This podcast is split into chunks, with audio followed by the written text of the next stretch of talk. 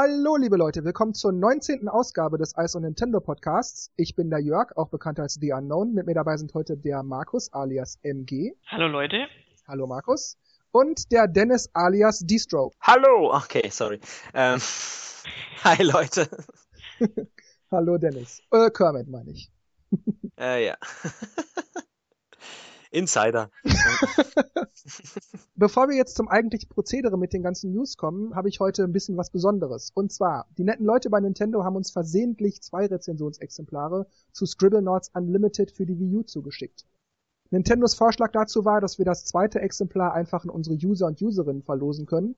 Und ich fand die Idee gut und dachte, wir machen das mal ganz spontan heute so im Podcast. Und ja, wie funktioniert das? Also, Dennis, Markus und ich haben jeweils ein Lösungswort parat. An drei unterschiedlichen Stellen im Podcast wird dann jeder von uns irgendwo zwischendrin einmal kurz sein Lösungswort verraten, indem er sagt, mein Lösungswort zum Gewinnspiel lautet hm, hm, hm. Das heißt, ihr müsst euch also die Worte merken oder notieren und am Ende der Ausgabe solltet ihr alle drei Worte haben. Die packt ihr in eine E-Mail mit eurer Anschrift. Die E-Mail geht dann an gewinnspiel at iceonnintendo.de mit dem Betreff Scribblenauts. Der Einsendeschluss ist Sonntag, der 22.12.2013 um 18 Uhr deutscher Zeit. Ja, natürlich ist der Rechtsweg ausgeschlossen und alle Angehörigen des Teams von Ice on Nintendo dürfen nicht an dieser Verlosung teilnehmen, bla bla bla. Sollte das erforderlich sein, müsst ihr natürlich unter Umständen die Erlaubnis eurer Erziehungsberechtigten bzw. Eltern einholen, eure Postanschrift an uns mailen zu dürfen und so weiter. Am Ende entscheidet natürlich dann das Losverfahren, bei denen nur Einsendungen mit Postadresse und den drei korrekten Lösungsworten berücksichtigt werden. Sicherheitshalber sei noch gesagt, dass der Verlosungspreis nicht ausgezahlt bzw. die Auszahlung oder Zusendung nicht eingeklagt werden kann. Also hört beim Podcast genau hin, merkt euch die drei Worte und mailt dann fleißig. Und wir fangen jetzt mal an, oder? Jo. Ah ja, immer diese Bürokratie, ey. Ja, tut mir leid, das muss einfach sein. Sicher muss ist sein, es. ja. Schon klar. Ja, gut. In Ordnung, dann kommen wir mal zur ersten News. Shuei Yoshida von Sony wurde neulich interviewt und der Redakteur fragte ihn ein wenig darüber aus, wie er die Fehler sieht, die bei Microsoft mit der Xbox 360 und bei Nintendo mit der Wii U gemacht wurden. Und der gute Herr Yoshida hat geantwortet, finden Sie, dass Nintendo mit der Wii U Fehler gemacht hat? Nun, ich habe zwei Wii Us. Ich spiele Wii U Games mit meiner Tochter, weil Nintendo sehr unterhaltsame und familienfreundliche Spiele macht. Ich denke, Erfolge feiern und Fehler machen hängt davon ab, wie man seine Ziele setzt. Hm, ich glaube halt, ähm, dass Sony sich ja halt mehr auf die Core-Gamer spezialisiert. Zwar haben sie auch so Casual-Zeug, aber Nintendo ist halt immer noch die Firma, die es halt schon seit Jahren gibt und mit Mario halt ähm, ja immer noch diese ganzen Franchises hat, die halt mehr für Kinder sind. Deswegen haben sie auf auch, äh, sag mal, was ist heute los? deshalb haben, deshalb haben äh, viele auch oft gesagt, ja, mit Nintendo sind wir groß geworden und meinen Kindern werde ich auf jeden Fall auch mal Mario zeigen und so, weil das ist einfach, das muss einfach sein. Das ist Geschichte und auf Nintendo basiert alles und wenn er damit Spaß hat, klar, ist es verwunderlich von Sony sowas zu hören, aber ja, sogar zwei Views, okay. Hat mich auch ein bisschen verwundert. Aber du meinst, er sieht also Nintendo deshalb nicht so wirklich als Konkurrenz, weil die bedienen eine andere Spielerzielgruppe oder wie? Mm, das hat man ja auch schon öfters gehört. Das, was du jetzt wieder sagst. Na gut, dann zitiere ich erstmal weiter, was er noch gesagt hat. Wenn man sich die Situation mit Nintendo auf diese Weise anguckt, würde man Nintendo also als unseren Konkurrenten ansehen? Ich denke in einem größeren Kontext die Dinge, die in der Industrie oder Technologie oder wie die Menschen leben, wie sie Spiele spielen und auf welcher Plattform und warum sie damit anfangen, Spiele zu spielen. Ich denke, Nintendo und wir sitzen im selben Boot und wir brauchen Nintendo, um sehr erfolgreich dabei sein zu können, so viele Konsumenten wie nur möglich an das Spielen mit Controllern heranzuführen, mit Sticks und Buttons. Denn wir glauben, dass das eine tolle Sache ist. Das heißt, so gesehen könnte das, was du gesagt hast, Dennis, eigentlich richtig sein. Nintendo und Sony machen zwar irgendwie dasselbe, aber sie sprechen unterschiedliche Spielerschichten an. Für mich hört sich das irgendwie so an, ähm, dass die Leute praktisch mit Nintendo spielen und Nintendo-Konsolen anfangen und dann später auf Sony umsteigen. Also so, wie du das gerade vorgelesen hast, hat sich das für mich angehört irgendwie. Ja, Nintendo braucht man halt, um die Leute an Spielen zu bringen und nachher, wenn sie dann richtige, ja gut, das ist jetzt interpretiert, nachher, wenn sie halt dann andere Spiele spielen wollen, dann steigen sie um auf Sony-Konsolen. Das finde ich nicht. Er sagt doch, wir, wir brauchen Nintendo, um erfolgreich dabei sein zu können, möglichst viele Leute an das Spielen mit Controllern, also Sticks und Buttons heranzuführen. Von vorher, nachher oder so, sagt er ja eigentlich nichts. Ich meine, die, die ganzen ähm, Sony-Controller, es ist ja auch alles Buttons oder bei, bei der Wii U, aber ja, Nintendo hat halt vielleicht eine andere Art, die Spiele umzusetzen, was halt Sony oder er jetzt speziell auch einsieht. Also ich denke, was er vor allem meinte, ist, dass es darum geht, dass gegenüber Smartphones, Tablets und so weiter und so weiter eben gemeinsam im selben Boot sitzt und dass es jetzt mit in seiner Aussage nicht darum geht, ob Nintendo und Sony da jetzt das gleiche machen oder nicht machen. Also ich denke, es geht in der Hinsicht tatsächlich darum, möglichst viele Leute weg von den Smartphones hin zu den richtigen Konsolen und Handhelds zu, zu ziehen. Ich finde das Thema Smartphones ja sowieso mal komisch. Ich meine, klar gibt's da Spiele, die man halt gern spielt, aber das sind für mich immer noch so ein Euro-Spiele, die man mal zwischendurch wenn man mal irgendwo in der Bahn ist oder so ein bisschen zockt. Aber wenn man irgendwas Intensives will, dann finde ich, hat man auf normalen Konsolen oder Handhelds viel mehr davon. Ja, sicher, das, das, das sehe ich grundsätzlich ganz genauso, na klar. Aber die Sache ist halt eben, die meisten Menschen, die heute elektronische Unterhaltung nutzen, beziehungsweise in dem speziellen Fall also äh, Videospiele, um sich mal abzulenken, die spielen halt tatsächlich nur mal zehn Minuten im Bus oder zehn Minuten in, in der S-Bahn oder so. Und ansonsten spielen die nicht. Vielleicht mal eine halbe Stunde fahren will, um sich mit den Freunden irgendwie auszutauschen und sich Geschenke hin und her zu schieben. Aber ansonsten, ich denke, sehen die sich nicht als Spieler, sondern eher so Freizeitbeschäftigung. Und ich denke, das meinte er so, dieses, wir sitzen in derselben Lobby, wir vertreten dieselbe Sache. So verstehe ich das. Ich denke, dass Konsolenspieler eher ihr Spielen als, als kleines oder großes Hobby sehen, je nachdem. Und die Smartphone-Spieler, zumindest die meisten, würde ich sagen, so wie es der Dennis auch äh, gesagt hat, die spielen halt, weil sie, weil die Möglichkeit des Smartphone halt gibt, aber ohne Smartphone würden sie jetzt keine Spieler sein. Man spielt halt zwischendurch, wenn man im Wartezimmer sitzt, oder aber. Ja, ich finde es aber, ich finde es aber trotzdem interessant, ähm, wie er so eigentlich so die Koexistenz von Nintendo und Sony darstellt, weil Früher war es immer, ja, wir sind die einzige Konsole und alles gut und bla. Aber jetzt hat man so dieses, ja, auf dem Nintendo spiele ich halt jetzt Mario mit meinen Kindern, macht voll Spaß. Aber es gibt ja auch noch die Playstation, da sind halt andere Spiele. Und so, ich meine, gut, das hat man dann mit der Wii und äh, mit der PS3 und so ja dann auch gehabt, aber eher von den Usern. Da hat man gesagt, ja, ich habe meine Wii 60 oder so, also Wii und eine Xbox 360. Aber jetzt klingt es eher so, okay, die machen es jetzt so und wir machen es so, als ob sie es jetzt akzeptieren würden? Also ich finde als Konsolenhersteller eigentlich eine gute Idee, seinen Kindern anstatt Smartphone-Spiele zu zeigen, ja, lieber eine Konsole denen vorzuführen und zu zeigen, wie es geht. Und auf Nintendo-Konsolen gibt es halt, würde ich mal sagen, also es gibt auf anderen Konsolen ja auch was für die jüngere Zielgruppe, aber mit Mario und Co. anzufangen, da bleibt ja nun mal bloß Nintendo-Konsolen und finde ich von ihm eigentlich eine gute Idee. Also ich würde es mit meinen Kindern wahrscheinlich auch so machen. Ich verstehe, was er sagt, eher so, wenn die Konkurrenz auch gute Spiele hat, ja, warum soll ich denn die nicht auch spielen? Das heißt ja nicht, dass unsere Produkte schlecht sind, sondern eben nur die Konkurrenz hat auch ein gutes Spiel. So ohne den einen oder den anderen höher oder niedriger zu setzen, einfach nur, die machen auch tolle Spiele und wenn es da was gibt, was mir gefällt, dann nehme ich das auch und spiele das eben auch. Wo ist das Problem? Und das ist das, was mich so wundert, so nicht so dieses, ja, wir sind ja trotzdem noch besser oder so, sondern in dieser Interviewgeschichte, da war wirklich kein Wort davon zu hören. Ich dachte so, wow, dieser Mensch arbeitet wirklich bei Sony, das gibt's doch gar nicht. Aber gut, kommen wir mal von Sony weg zu Nintendo. Die hatten nämlich in ihrer letzten Nintendo Direct einiges angekündigt. Ich weiß nicht mehr, was da war. Ja, aber ich habe ja auch gesehen, ja. Ich weiß halt nur noch von der Nintendo Direct, dass mein Lösungswort Scribblenauts ist. Na gut, da Dennis also nicht viel mehr dazu einfällt, sage ich jetzt einfach mal die Themen der Reihe nach. Zuerst ging es um das kommende 3DS-Update, das vor allem das Nintendo Network und das Miiverse auf den 3DS bringt. Das Update nennt sich 7.0.0. Markus zuerst. Okay. ähm, also runtergeladen hat es bei mir automatisch, als ich daheim war. Installiert hat sich dann auch gleich. Aber ich konnte jetzt da noch nicht viel ausprobieren, weil ich wollte in den E-Shop, hab, wusste ich mein Passwort nicht und meinen Benutzernamen nicht und gar nichts. Hat dann auch nicht funktioniert. dann konnte ich aber mein Konto verknüpfen, glaube ich. Mit der ID stand zumindest dran. Dann wollte ich das Miiverse ausprobieren. Dann kam da die gleiche Frage nochmal mit Benutzername, Passwort, E-Mail-Adresse. Und dann wollte ich danach in Mi Blaza, oder wie heißt es im, beim 3DS? Ja, diese Mi-Lobby da halt, ne? Ja, genau. Äh, dann kam das gleiche nochmal und dann habe ich gedacht, wie oft soll ich ihn jetzt, jetzt noch verknüpfen? Und ich habe seither, muss ich sagen, nichts ausprobiert. Und was sagt unser Kermit dazu? Kermit sagt, nee, ähm, ich fand es auch so, also mir ging es wie Markus. Also erstmal, ich habe es, glaube ich, selber noch geladen am Morgen, ja, per Hand und dann irgendwie gemerkt, ich komme auch in den E-Shop nicht rein. So, aha, machen die da noch irgendwas?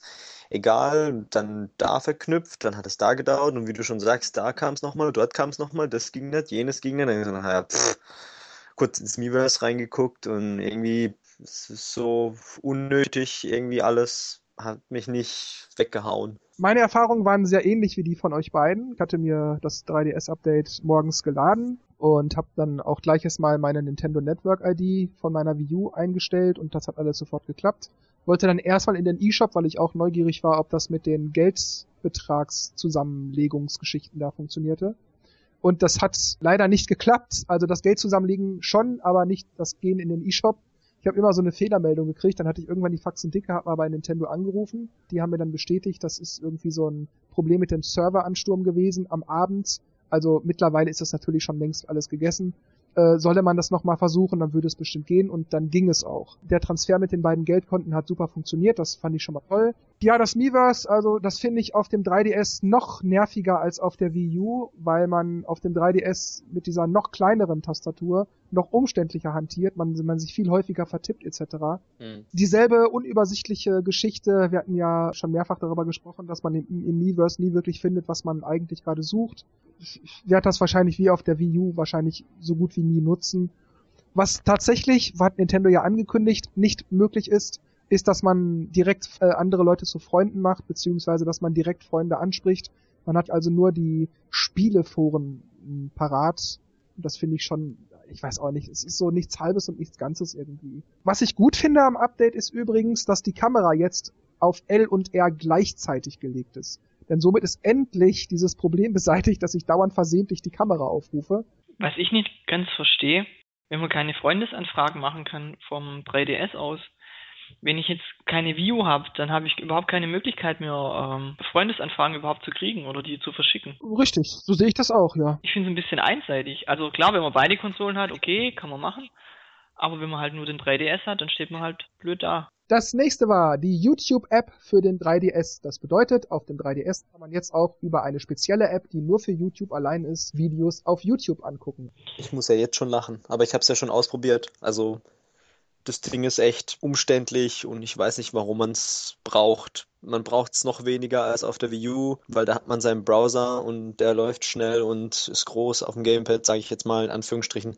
Auf dem 3DS ist ja alles noch kleiner. Was soll man da angucken? Ich habe die YouTube-App runtergeladen, habe auch gleich 3D-Videos gesucht und hat natürlich nicht funktioniert die einzige äh, Sache, für die ich finde, dass es sich lohnen würde, die YouTube-App runterzuladen. Aber ansonsten Nö. Und ähm, ich habe zwar ein Video gesehen, wo jemand ähm, mit dem 3DS auf der Wii U das Video abgespielt hat. Kein Plan, wie er das gemacht hat, aber, aber irgendwie, ja, weiß nicht. Macht für mich keinen Sinn. Also ich habe es auch schon getestet und beim ersten Mal war es so, dass ich das Video hat gestottert, gehakt, ohne Ende. Das war aber ein 3-Minuten-Video, also habe ich nicht ganz verstanden. Dann habe ich es gleich mal auf Seite gelegt. aber ich habe es dann ein paar Tage später jetzt auch nochmal versucht ich finde, also qualitativ, auch vom, vom, vom Sound her, wenn man Musikvideos anguckt, das ist, ich finde es grausam. Also das sind ja bestimmt ja die besten Lautsprecher im 3DS drin, aber wenn ich da meine nee. MP3s höre, oder auch die, die uh, YouTube-Videos auf der Wii U, die hören sich äh, ganz anders an als auf dem 3DS. Ich finde das Menü irgendwie komisch. Also wenn ich zum Beispiel auf die Lupe drücke, dann kriege ich kein Feedback irgendwie, das leuchtet nicht auf, habe ich, dass ich es gedrückt habe, da muss ich ungefähr zwei Sekunden manchmal warten, dann kommt erst das Fenster, wo du eingeben kannst und ja, und wenn du eingegeben hast, dann musst du nochmal die Lupe drücken, damit er auch die Suche startet. Ja, ja. Ja, also ich muss leider fast dasselbe sagen wie, wie ihr beiden. Also ich finde das Menü sowas von umständlich. Und man sucht sich da also einen Wolf, bis man es gefunden hat, dann geht man auf den Kanal von dem Typen, dann geht man im Kanal in die Playlist rein und in der Playlist muss man scrollen, scrollen, scrollen, scrollen. Und man hat keine Möglichkeit, sich irgendwie Favoriten anzulegen oder Suchergebnisse zu speichern oder ich weiß nicht was, das geht immer nur, wenn man sich bei YouTube, man kann ja mit sich mit seinem Account da einloggen, wenn man bei YouTube eingeloggt ist über den 3DS, das finde ich so umständlich, das ist so kompliziert und wie Markus auch sagte, man, wenn man irgendwo auf einen Button drückt, auf dem Touchscreen, dann sieht man nicht, ob man den gedrückt hat oder nicht und weil, weil man irgendwie keinerlei optisches Feedback bekommt. Übrigens war auch lustig, wie Markus sagte, äh, mein erster Start war genauso. Ich äh, startete was, habe das erstbeste Video angeklickt, das Video lädt, ich höre Bling und auf einmal stürzt mir das Ding ab. Ich bin zurück im Systemmenü. Fehler, schwerer Fehler wurde festgestellt. Drücken Sie A, um ins Systemmenü zurückzukehren und das System wird jetzt neu gestartet oder so ungefähr. Und dann habe ich das Video nach dem Neustart nochmal geladen, dann startete es, aber nach 10 Sekunden hielt es für 30 Sekunden an und dann lief es 10 Sekunden, dann, dann stotterte es wieder für 5 Sekunden, dann lief es wieder für 5 Sekunden und dann ging 30 Sekunden lang gar nichts und ich bin da wahnsinnig geworden. Du kannst aber auch nicht Pause drücken, weil überall nur noch dieses Ich lade das Video, dieses, dieses drehende Ding zu sehen ist. Du kannst nichts drücken, die App reagiert auf gar nichts. Gibt's denn da keine Qualitätskontrollen bei Google? Also echt? Äh, das muss man übrigens dazu sagen. Die App ist nicht von Nintendo, die ist von Google.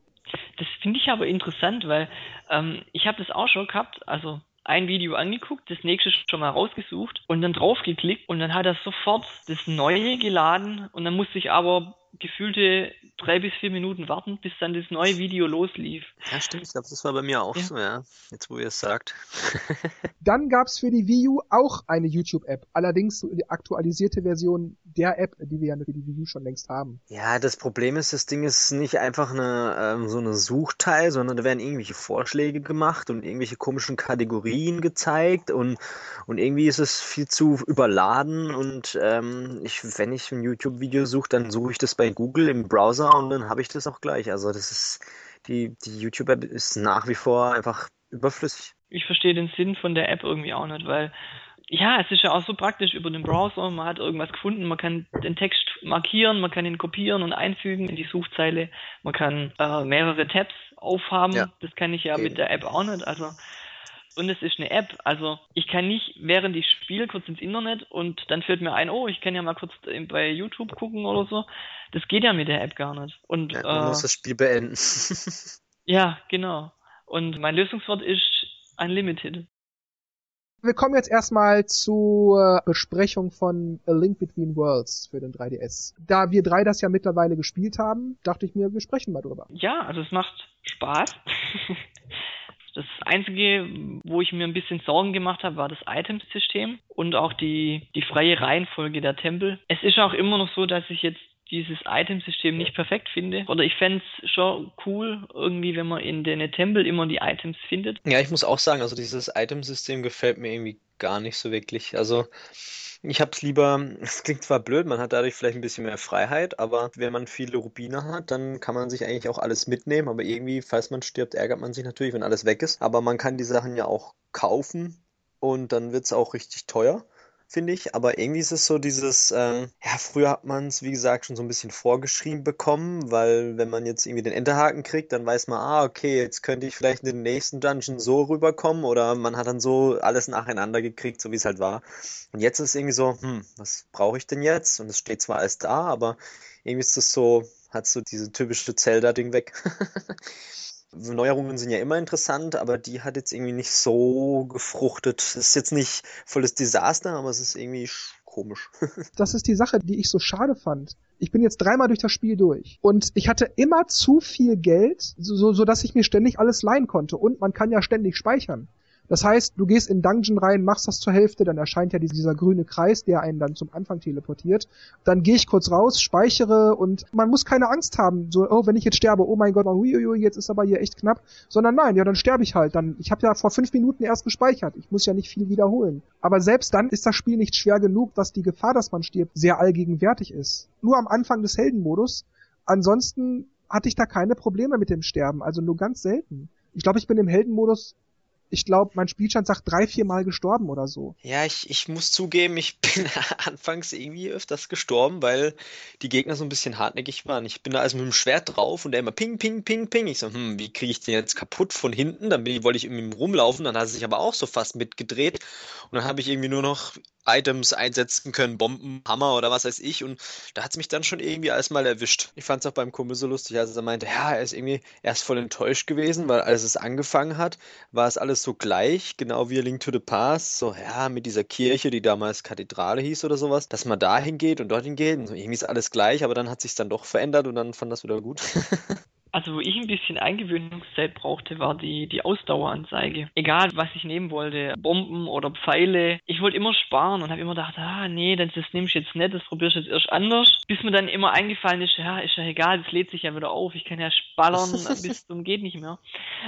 das war für mich am Anfang ein bisschen gewöhnungsbedürftig. Macht aber irgendwie auch wieder leichter, finde ich. Was mir übrigens noch einfällt, ich finde diesen Ausdauer-Tower ein bisschen einfach selbst wenn man diese Runde mit 50 Etagen für 300 Rubine macht, weil du kannst mit diesem, oh, wie heißt nochmal dieses Teil, das einen so in die Luft hebt? Der Windstab. Ja, diese, dieser Windstab. Du kannst das auf fast alles anwenden. Gerade wenn du das als Super-Item hast, ist das nochmal hilfreicher. Du stellst dich einfach, wenn du durch diesen Tower rennst von Etage zu Etage, ungefähr in die Mitte oder lässt viele Gegner auf dich zukommen, wendest den Windstab an, das heißt, du gehst in die Luft, die Gegner gehen aber auch in die Luft, kriegen dabei entweder Schaden oder bleiben zumindest benommen am Boden stehen, wenn die wieder gelandet sind, und dann kannst du die so verprügeln. Also dieses Windding, dadurch latschst du bequem durch den Tower. Es gibt nur ganz wenige Fälle, wo dir das Ding nicht viel bringt. Ich fand die Dungeons eigentlich nicht so knackig. Also die ersten zwei, drei zumindest. Wie viel habe ich jetzt? Keine Ahnung. es ist alles cool. Es gefällt mir, wie es aufgebaut ist. Vor allem diese Kombination mit Wandmalerei und den Etagen, also mit den ähm, Stockwerken und dem 3D-Effekt. Aber ähm, irgendwie so richtige Gehirndinger wie jetzt, keine Ahnung, Wassertempel, Ocarina of Time, großes Thema, habe ich jetzt irgendwie noch nicht erlebt. Vielleicht kommt es ja noch, aber ansonsten finde ich es schon ganz cool gemacht. Ja, also dadurch, dass ja die Reihenfolge eigentlich egal ist, müssten sie ja eigentlich gleich schwer sein. Aber ich habe eigentlich so den Eindruck, die letzten Tempel, die ich jetzt mache, sind irgendwie finde ich äh, fordernder als die ersten, die ich gemacht habe. Aber wenn ich schon im Internet geguckt habe, haben viele oder wird empfohlen, eine andere Reihenfolge zu nehmen, die ich genommen habe. Und dann wären eigentlich die Tempel, die ich am Schluss habe, am Anfang dran gewesen. Ich, ich weiß nicht, ob das das Spiel intern irgendwie steuert. Kann ich dir sagen, ich erinnere mich, ich habe, als ich das erste Mal auf normal natürlich gespielt habe, habe ich zum Schluss den Feuer- und den Wassertempel gemacht. Und dann habe ich, um das eben auszuprobieren, habe ich dann einfach mal, als ich den Heldenmodus ganz frisch das erste Mal gestartet habe, Feuer und Eis am Anfang gemacht. Und da fand ich die irgendwie genauso wie vorher auch. Natürlich war es insgesamt schwerer, weil ich eben auf, auf Heldenmodus gespielt habe. Wenn man jetzt nicht beachtet, dass die Gegner viermal so viel Schaden machen, war der eigentlich genauso. Also ich, hab, ich fand das jetzt nicht schwerer oder leichter als, als vorher oder hinterher oder wie auch immer. Ich habe da keinen Unterschied festgestellt, in gar nichts. Ich fand die Tempel irgendwie immer gleich schwer. Aber trotzdem obwohl ich so zwei, drei Sachen zu meckern habe, finde ich das Spiel einfach klasse. Ich, ich finde das super. Mir macht es Spaß, auch jetzt noch stundenlang nach der fünften Glasflasche zu suchen oder das letzte Herzteilviertel zu finden oder such mir einen Wolf, ich find's nicht, ich komme nicht dahinter. Aber wenn man dann, die fünfte Flasche, ich hab sie, ja! Das sind also diese, yeah, yeah, yeah, ich hab's gefunden Momente. Ja, die Sache ist nur, wenn ich wirklich alles gefunden habe, wie ist es dann? Ich habe auch jetzt meinen Spielstand auf 9999 Rubine obwohl ich es nicht darauf angelegt habe. Das kam einfach im Laufe der Zeit. Und irgendwann stellte ich fest, 4000, 5000, 6000, 7000. Das, das, das erhöht sich einfach von ganz alleine, weil du so viel Geld kriegst. Na egal. Was ich sagen wollte war, ich finde das Spiel trotzdem super, super, super. Dann, das war glaube ich in der Direct nicht besprochen, aber wenn wir gerade dabei sind, können wir ja auch noch mal über Super Mario 3D World sprechen. Habt ihr das auch schon gespielt? Mhm. Also ich bin sehr enttäuscht vom Multiplayer, weil ich habe mir da jede Menge erhofft. Ja, wenn man sich News über My Brothers anguckt, da war es ja schon sehr hektisch und chaotisch und wenn man den anderen auf dem Kopf rumgehüpft ist und in den Abgrund befördert hat, äh, war es eher kontraproduktiv. Und mir kam es vor, als wäre es bei New Super Mario 3D World noch schlimmer. Und manchmal oh, musste man den suchen, dann ist er dahin gelaufen und da irgendwo. Und also, weil jeder irgendwas entdeckt hat. Ich meine, gut, vielleicht, wenn man jetzt vier Core-Gamer hat, dann macht man es vielleicht ein bisschen anders, aber dann ist der eine ein bisschen schneller gewesen, ist davon gelaufen und irgendwie der Spaß extrem gebremst. Und das hat mich irgendwie sehr überrascht, negativ. Aber so an sich, das Spiel, echt geil. Also von der Grafik her macht es auch Spaß und irgendwie ist es, wie du glaube ich auch im Review gesagt hast, allein oder vielleicht zu zweit, weiß ich nicht, müsste ich noch testen, irgendwie besser als, als zu viert. Es sei denn, wenn man halt sich vielleicht bisher besser abspricht oder bei New Super Mario Bros. auch ähm, kurz und knapp. Multiplayer ist komisch, Singleplayer ist gut, Grafik ist top, die Levels sind meiner Meinung nach ein bisschen zu kurz. Also ich war ruckzuck innerhalb von einer halben Stunde kam es mir vor in Welt 3. Finde ich ein bisschen schade, hätte es gern länger gehabt, aber gut, ähm, bist, bist du denn jetzt schon durch? Ähm, nee, ich bin Welt 6, glaube ich. Oh, Dennis, das aber noch. Naja, ich will jetzt, ich will jetzt hier keinen spoilern. Ich dürfte mittlerweile sagen, wie viele Level es gibt, aber ich mach's mal nicht, um keinen zu spoilern. Ja gut, ich denke, bis 8 geht's wieder, oder? Mm. Okay, gut, egal. Also ich finde halt, ich finde halt, dass die Level ziemlich kurz sind. Also, aber die sind wirklich geil. Zum Beispiel wie am Anfang dieses, dieses Zirkus-Level, wo man dann diese Plattformen in, in Ausrufezeichen macht und dann öffnet sich die nächste oder diese Mario Kart-Strecke. Also finde ich echt geil. Also an, an Ideenreichtum hat Nintendo echt zugelegt. Und auch die Gegner, dass irgendwelche alte, diese Football-Typen aus äh, Super Mario World wieder dabei sind. War es doch, glaube ich, gell? Ja. ja, ja ähm, das ist halt echt geil, so diese uralt Charaktere und dann wieder neue Sachen und also Ideenreichtum top. Aber Multiplayer habe ich irgendwie, ja, wir haben es echt zu viert gespielt und das war irgendwie chaotisch und irgendwann hatte dann so zwei, drei Leute keinen Spaß mehr und dann haben wir was anderes gemacht. Irgendwie hat mich das, dachte, ey, wir spielen das jetzt so voll weit und bla und aber ja, es war so eine Mischung aus Core-Gamern und Casual-Gamern, sage ich jetzt mal, aber ja, es war irgendwie komisch und mir kam es echt hektischer vor als äh, New Super Bros. U, weil man da halt echt von links nach rechts läuft und in, bei World hat man halt eben diese 3D-Sicht und da ist es halt ein bisschen chaotisch. Vor allem die Kamera ist voll dumm. Ich weiß ja, das nicht. eben, das ist, das ist auch, glaube ich, das, was die Hektik eigentlich ins Spiel bringt, weil die Kamera nie stillsteht. Diesmal rein, raus, links, rechts, rein, raus, rein, raus. Es ist ein, es ja. ist ein einziges Zoomen. Die, manche Charaktere sind nicht im Bild oder so oder kommen nicht ja, in das, das habe ich auch nicht, also das, das kann ich auch bestätigen mit der Kamera. Also ich habe das auch schon im Multiplayer gespielt und dann ist echt so, das sind drei Leute auf einem Haufen, der vierte ist woanders, dann schwenkt die Kamera zu dem einen. Obwohl der noch hinten dran eigentlich war. Und, äh, die anderen drei, die hast du gar nicht mehr gesehen und dann bist du irgendwann halt runtergelaufen. Es ist ja nicht so, dass es total null Spaß macht. Es ist irgendwie schon witzig. Also es ja, ja. Um, aber so im Großen und Ganzen denkt man sich, hoffentlich ist der Besuch gleich wieder weg. Ich will alleine weiterspielen. also was, was, was ich halt blöd fand, ähm, meine, meine Freunde, die haben mir alle Leben gekillt. Ich hatte zwölf Leben und dann sind die halt gekommen, da haben wir im Multiplayer weitergespielt und dann hatte ich halt, war ich irgendwann mal bei, bei null, weil die halt dauernd runtergefallen sind und ich kann mich ja da noch so gut anstrengen, wenn die alle runterfallen und. Was hast du für Freunde? Nee, ähm, ja klar. Das Besorg halt... immer anständige Freunde. ja, und was, was mir aber, also was mir oft passiert ist, ich habe ich habe eigentlich immer die, die Renntasche gedrückt. Mhm. Und mir ist es ein paar Mal schon passiert, dass ich da was weiß ich, ein Tod, plötzlich Hugepack genommen habe und habe runtergeschmissen. Ich wollte es aber gar nicht. Passiert euch das auch öfters, dass ihr mit dem Katzenanzug einfach nur irgendwie clever springen wollt, aber das Spiel denkt, ihr wollt an die Wand springen? Ja, und das Blöde ist, man kommt von der Wand ja eigentlich nicht weg, wenn man den Knopf loslässt, sondern man muss ja wegspringen davon.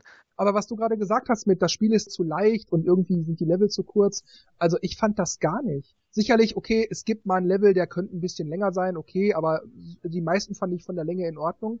Aber den Schwierigkeitsgrad finde ich, weil er ja auch allmählich steigt, den finde ich schon so ab Welt 3, 4, nicht jetzt weltmeisterlich schwer, überhaupt nicht, aber da merkt man dann schon so ab Welt 3, 4 so, ja, so ganz langsam geht's los, ich verliere öfter mal ein Leben. Ja gut, das stimmt schon ja. Ich meine, es, es soll ja auch nicht super schwer sein. Wenn ich an New Super Luigi U denke, da habe ich manchmal den Controller zum Mond gewünscht. Ich habe aber auch ein paar Mal so das Verlangen gehabt, das Gamepad wegzuschmeißen. Und es waren echt zwei, drei Level, wo ich gedacht habe, oh, das darf doch nicht wahr sein. Und dann wird man immer schneller und macht es aber dadurch noch schlimmer, weil es einen so ankotzt.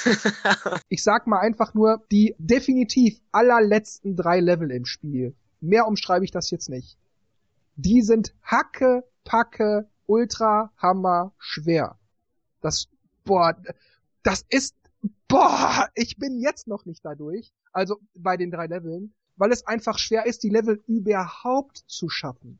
Mhm. Und wenn du dann noch versuchst, diese drei Sterne und den Stempel zu finden, boah, da manchmal siehst du zwar den Stern und weißt nicht, wie du hinkommst. Oder du könntest hinkommen, aber es ist so verdammt schwierig, weil so viel los ist. Du findest den Stern nicht. Du weißt nicht, er muss doch hier irgendwo sein. Wo könnte der? Und dann, dann geht dir die Zeit aus oder die Gegner hängen dir im Nacken oder, oder die Plattform verschwindet dauernd oder irgendwas. Also es ist wie gesagt schon schwer überhaupt durch den Level zu kommen. Aber wenn du dann noch die Sachen finden willst, boah, da brauchst du echt einen guten Aggressionstherapeuten. Dann war als nächstes Mario Party Island Tour in der Direct besprochen. Und es tut mir leid, ich finde das Spiel sowas von dermaßen uninteressant. Es tut mir leid, Nintendo hat bis jetzt noch nichts zu dem Spiel verraten, was mich vom Gegenteil überzeugen würde, das zu mögen. Im Gegenteil, es gibt ja mittlerweile immer mehr Reviews und die buttern das Spiel doch deftig, deftig ab. Es gibt kein Online, alle sagen, die Bretter sind zu kurz und zu blöd und zu viele Zufälle, pipapo, nur nervig. Also ich würde es ja. mir gerne mal angucken, aber es sind eigentlich die gleichen Aspekte. Dieses Multiplayer, also jetzt vor allem ein Brettspiel in Form von Mario Party, das geht nicht auf dem 3DS. Es ist einfach Blödsinn. Mario Kart, das ist ja wenigstens noch äh, herausfordernd und kann man allein auch wirklich gut spielen. Und im Multiplayer macht es auch viel Spaß, aber äh, Mario Party ist es halt, wo findet man Leute, die so viele 3DS haben, damit man sich stundenlang hinsetzt und ein Brettspiel spielt? Da möchte ich kurz einhaken, ich, weil ich fand Mario Party DS auf dem Nintendo DS eigentlich gut gemacht. Das ja, war klassisch, das spielte sich super. Also ich hatte an dem Spiel nicht viel auszusetzen, gar nicht. Ich fand das gut. Es war nicht schlecht, aber es ist halt trotzdem, du brauchst halt vier 3DS oder halt mehrere. Und auf der Wii U hast du es halt nicht. Da holst du mal ein paar Leute ins Haus und dann hockst du dich da hin und aber da muss nicht jeder das eigene Gerät haben. Das finde ich halt bei dem Spiel, das im Singleplayer ja gar keinen Spaß macht, extrem schwierig. Ja gut, ich verstehe dein Argument. Das ist auf jeden Fall wichtig, dass man das bedenkt, wenn man sich so ein Spiel kaufen möchte. Hm. Aber nur weil das Spiel sagt, ich brauche noch andere Handhelds, um im Multiplayer zu funktionieren, das kann man im Spiel nicht unbedingt anlasten. Man kann bei der Wii oder Wii U genauso sagen, ja, ich brauche aber auch noch weitere Wii-Modes, die muss ich jetzt auch noch kaufen. Also wenn man das jetzt mal beiseite nimmt, dass man halt die Hardware selber auch noch mehrfach braucht, ich finde einfach das Spiel per se irgendwie Grütze. Einer hat mir in der Rezension geschrieben, das Spiel wäre so stark vom Zufall abhängig, warum Nintendo da nicht gleich einfach den Spielmodus startet und dann gleich im Anschluss sagt, äh, ja, du hast jetzt gewonnen. Ich frage mich, ob während der Entwicklung das nicht irgendwie geprüft wird, gespielt wird, an Leuten ausprobiert wird, weil es wird ja eigentlich dieses Zufallsprinzip ja schon seit mehreren Mario Partys bemängelt. Bei Mario Party 9 hat man ja auch gesehen, die Minispiele waren gut, an den Bretter hat oder halt an dem Spielprinzip hat es ein bisschen gescheitert. Warum man jetzt die Spielbretter jetzt noch kleiner macht und dass man die in 10 Minuten durchspielen kann und dass man nichts einstellen kann, gut, weiß man es ja noch nicht. Warum macht man sowas? Ich möchte kurz bei Mario Party 9 sagen, da fand ich das Spielprinzip eigentlich gut. Da hätte man wahnsinnig viel draus machen können. Aber weil das Spiel einfach ständig unter die Arme greift, der Letzte wird zum Ersten, dann wird der Erste jetzt der Letzte, zwei Runden später wird der aber wieder zum Ersten und das war das Einzige, was ich an dem Spielprinzip von Mario Party 9 bemängeln könnte. Wenn man das auf den 3DS das jetzt genommen und perfektioniert hätte, hätte ich da kein Problem mit gehabt. Also man macht immer weniger und wie du schon sagst, mit Glück und Zufall und bla, das brauche ich nicht. Ich will doch ein bisschen, ich will doch selber agieren können und sagen, okay, die, die Entscheidung war jetzt gut oder nicht. Das geht halt einfach nicht. Richtig. Ich meine, wie, wie soll man, ich nehme jetzt mal ein blödes Beispiel, nimm mal vor, du spielst Skat. Wie willst du ein guter Skatspieler werden, wenn dir die Karten immer wieder, äh, okay, im Moment, der hat beim letzten Mal schlecht gespielt, dann legt sich der Stapel automatisch so, dass du immer die Stiche kriegst oder hochreizen kannst. Das ist doch totaler Quatsch. Du lernst eben solche Spiele wie beispielsweise Skat durch Erfahrung, durch Fehler, durch Dinge, die du richtig machst und so weiter und so weiter. Das macht doch keinen Spaß zu gewinnen, wenn man einfach nur das alles so in den, naja, Hintern geschoben bekommt. Das ist doch, was denkt sich denn Nintendo dabei? Das ist doch völliger Blödsinn. Ich kann mir auch vorstellen, dass sie, dass die einfach gedacht haben, meckern tun immer nur die Hardcore-Fans, die sowieso immer die ersten Teile am besten finden. Hauptsache das Spiel verkauft sich, das hat sich ja offenbar verkauft. Und deshalb pfeifen die drauf und die machen es halt noch casualiger, damit ja das Spiel vielleicht sich noch besser verkauft als der Vorgänger. Zu guter Letzt gab es dann in der Nintendo Direct, also wirklich ganz am Schluss, die Ankündigung zu Nintendo Pocket Football Club so eine Art Mischung aus Pokémon, Inazuma 11 und ja, vielleicht auch Nintendo World Cup vom NES und Game Boy damals. Hat mich jetzt eigentlich nicht wirklich interessiert. Hm, ja. also wir drei sehen das alle gleich. Es kommt halt, aber mir egal. Ja. Ja, ja genau, mir auch. exactly. Exactly, ja. Okidoki, dann kommen wir mal zu mehreren Aussagen von unserem guten alten Reggie. Es sind jede Menge. Ich werde das, wie wir das in der Vergangenheit immer gemacht haben, auch dieses Mal weiter staffeln, sodass wir uns die Aussagen alle Stück für Stück vornehmen. Zuerst sprach er also davon, dass es keine Spiele-Ebbe in 2014 geben werde. Reggie sagte auf keinen Fall. Es wird weiterhin schön peu à peu Spiele geben in ordentlichem Tempo. Marketing wird auch viel laufen, also die wollen offenbar viel Werbung machen. Ich weiß nicht, also so, so, so bitter oder so fies das jetzt auch klingen mag, aber Nintendo hat die letzten Monate aus Kleinigkeiten immer so riesengroß, also sich so aus einer Mücke fünf Elefanten gemacht. Ich habe irgendwie ehrlich gesagt wenig Vertrauen in das, was Reggie da jetzt gesagt hat, dass das wirklich so ein ganz bombastisches Jahr wird und ständig kommen tolle Spiele und bla bla und ganz viel Werbung und Marketingaktivität ganz groß. Also ich weiß nicht, also ich glaube es erst, wenn mindestens Juli 2014 ist und es bis dahin super gewesen ist. Ich kann mir auch gar nicht vorstellen, was da noch alles kommen soll. Also was ich auf jeden Fall nicht möchte, wäre fünfmal Mario, dreimal Pokémon, zehnmal Metroid oder so. Also wenn sie das meinen mit, es gibt keine Apple, dann ähm, dass Nintendo da jetzt so sagt, ja, es wird nonstop, wir geben voll Gas und irgendwas, irgendwie glaubt man denen das nicht mehr so richtig. Tja, leider. Ich habe auch letzt wieder so ein, ich weiß nicht von wem das war, aber es war, glaube ich, schon mal so eine Aussage, dass Nintendo die Wii U einfach einstampfen soll und 2015 einfach eine neue Konsole bringen, mhm. weil es, das wird einfach nicht mehr fruchten. Die werden jetzt halt einfach klar Games dafür bringen und das Ding noch irgendwie am Leben halten, aber wenn dann die Xbox One und PS4 so richtig mal in Fahrt kommen, dann sieht es, glaube ich, schlecht aus. Also ich habe mir das natürlich auch schon durch den Kopf gehen lassen, ob Nintendo sowas macht, die Konsole fallen lassen. Aber was hätte sie davon, wenn sie jetzt mit einer neuen Konsole kommt, die vielleicht grafisch mithalten könnte? Es würde wieder an Spielen mangeln.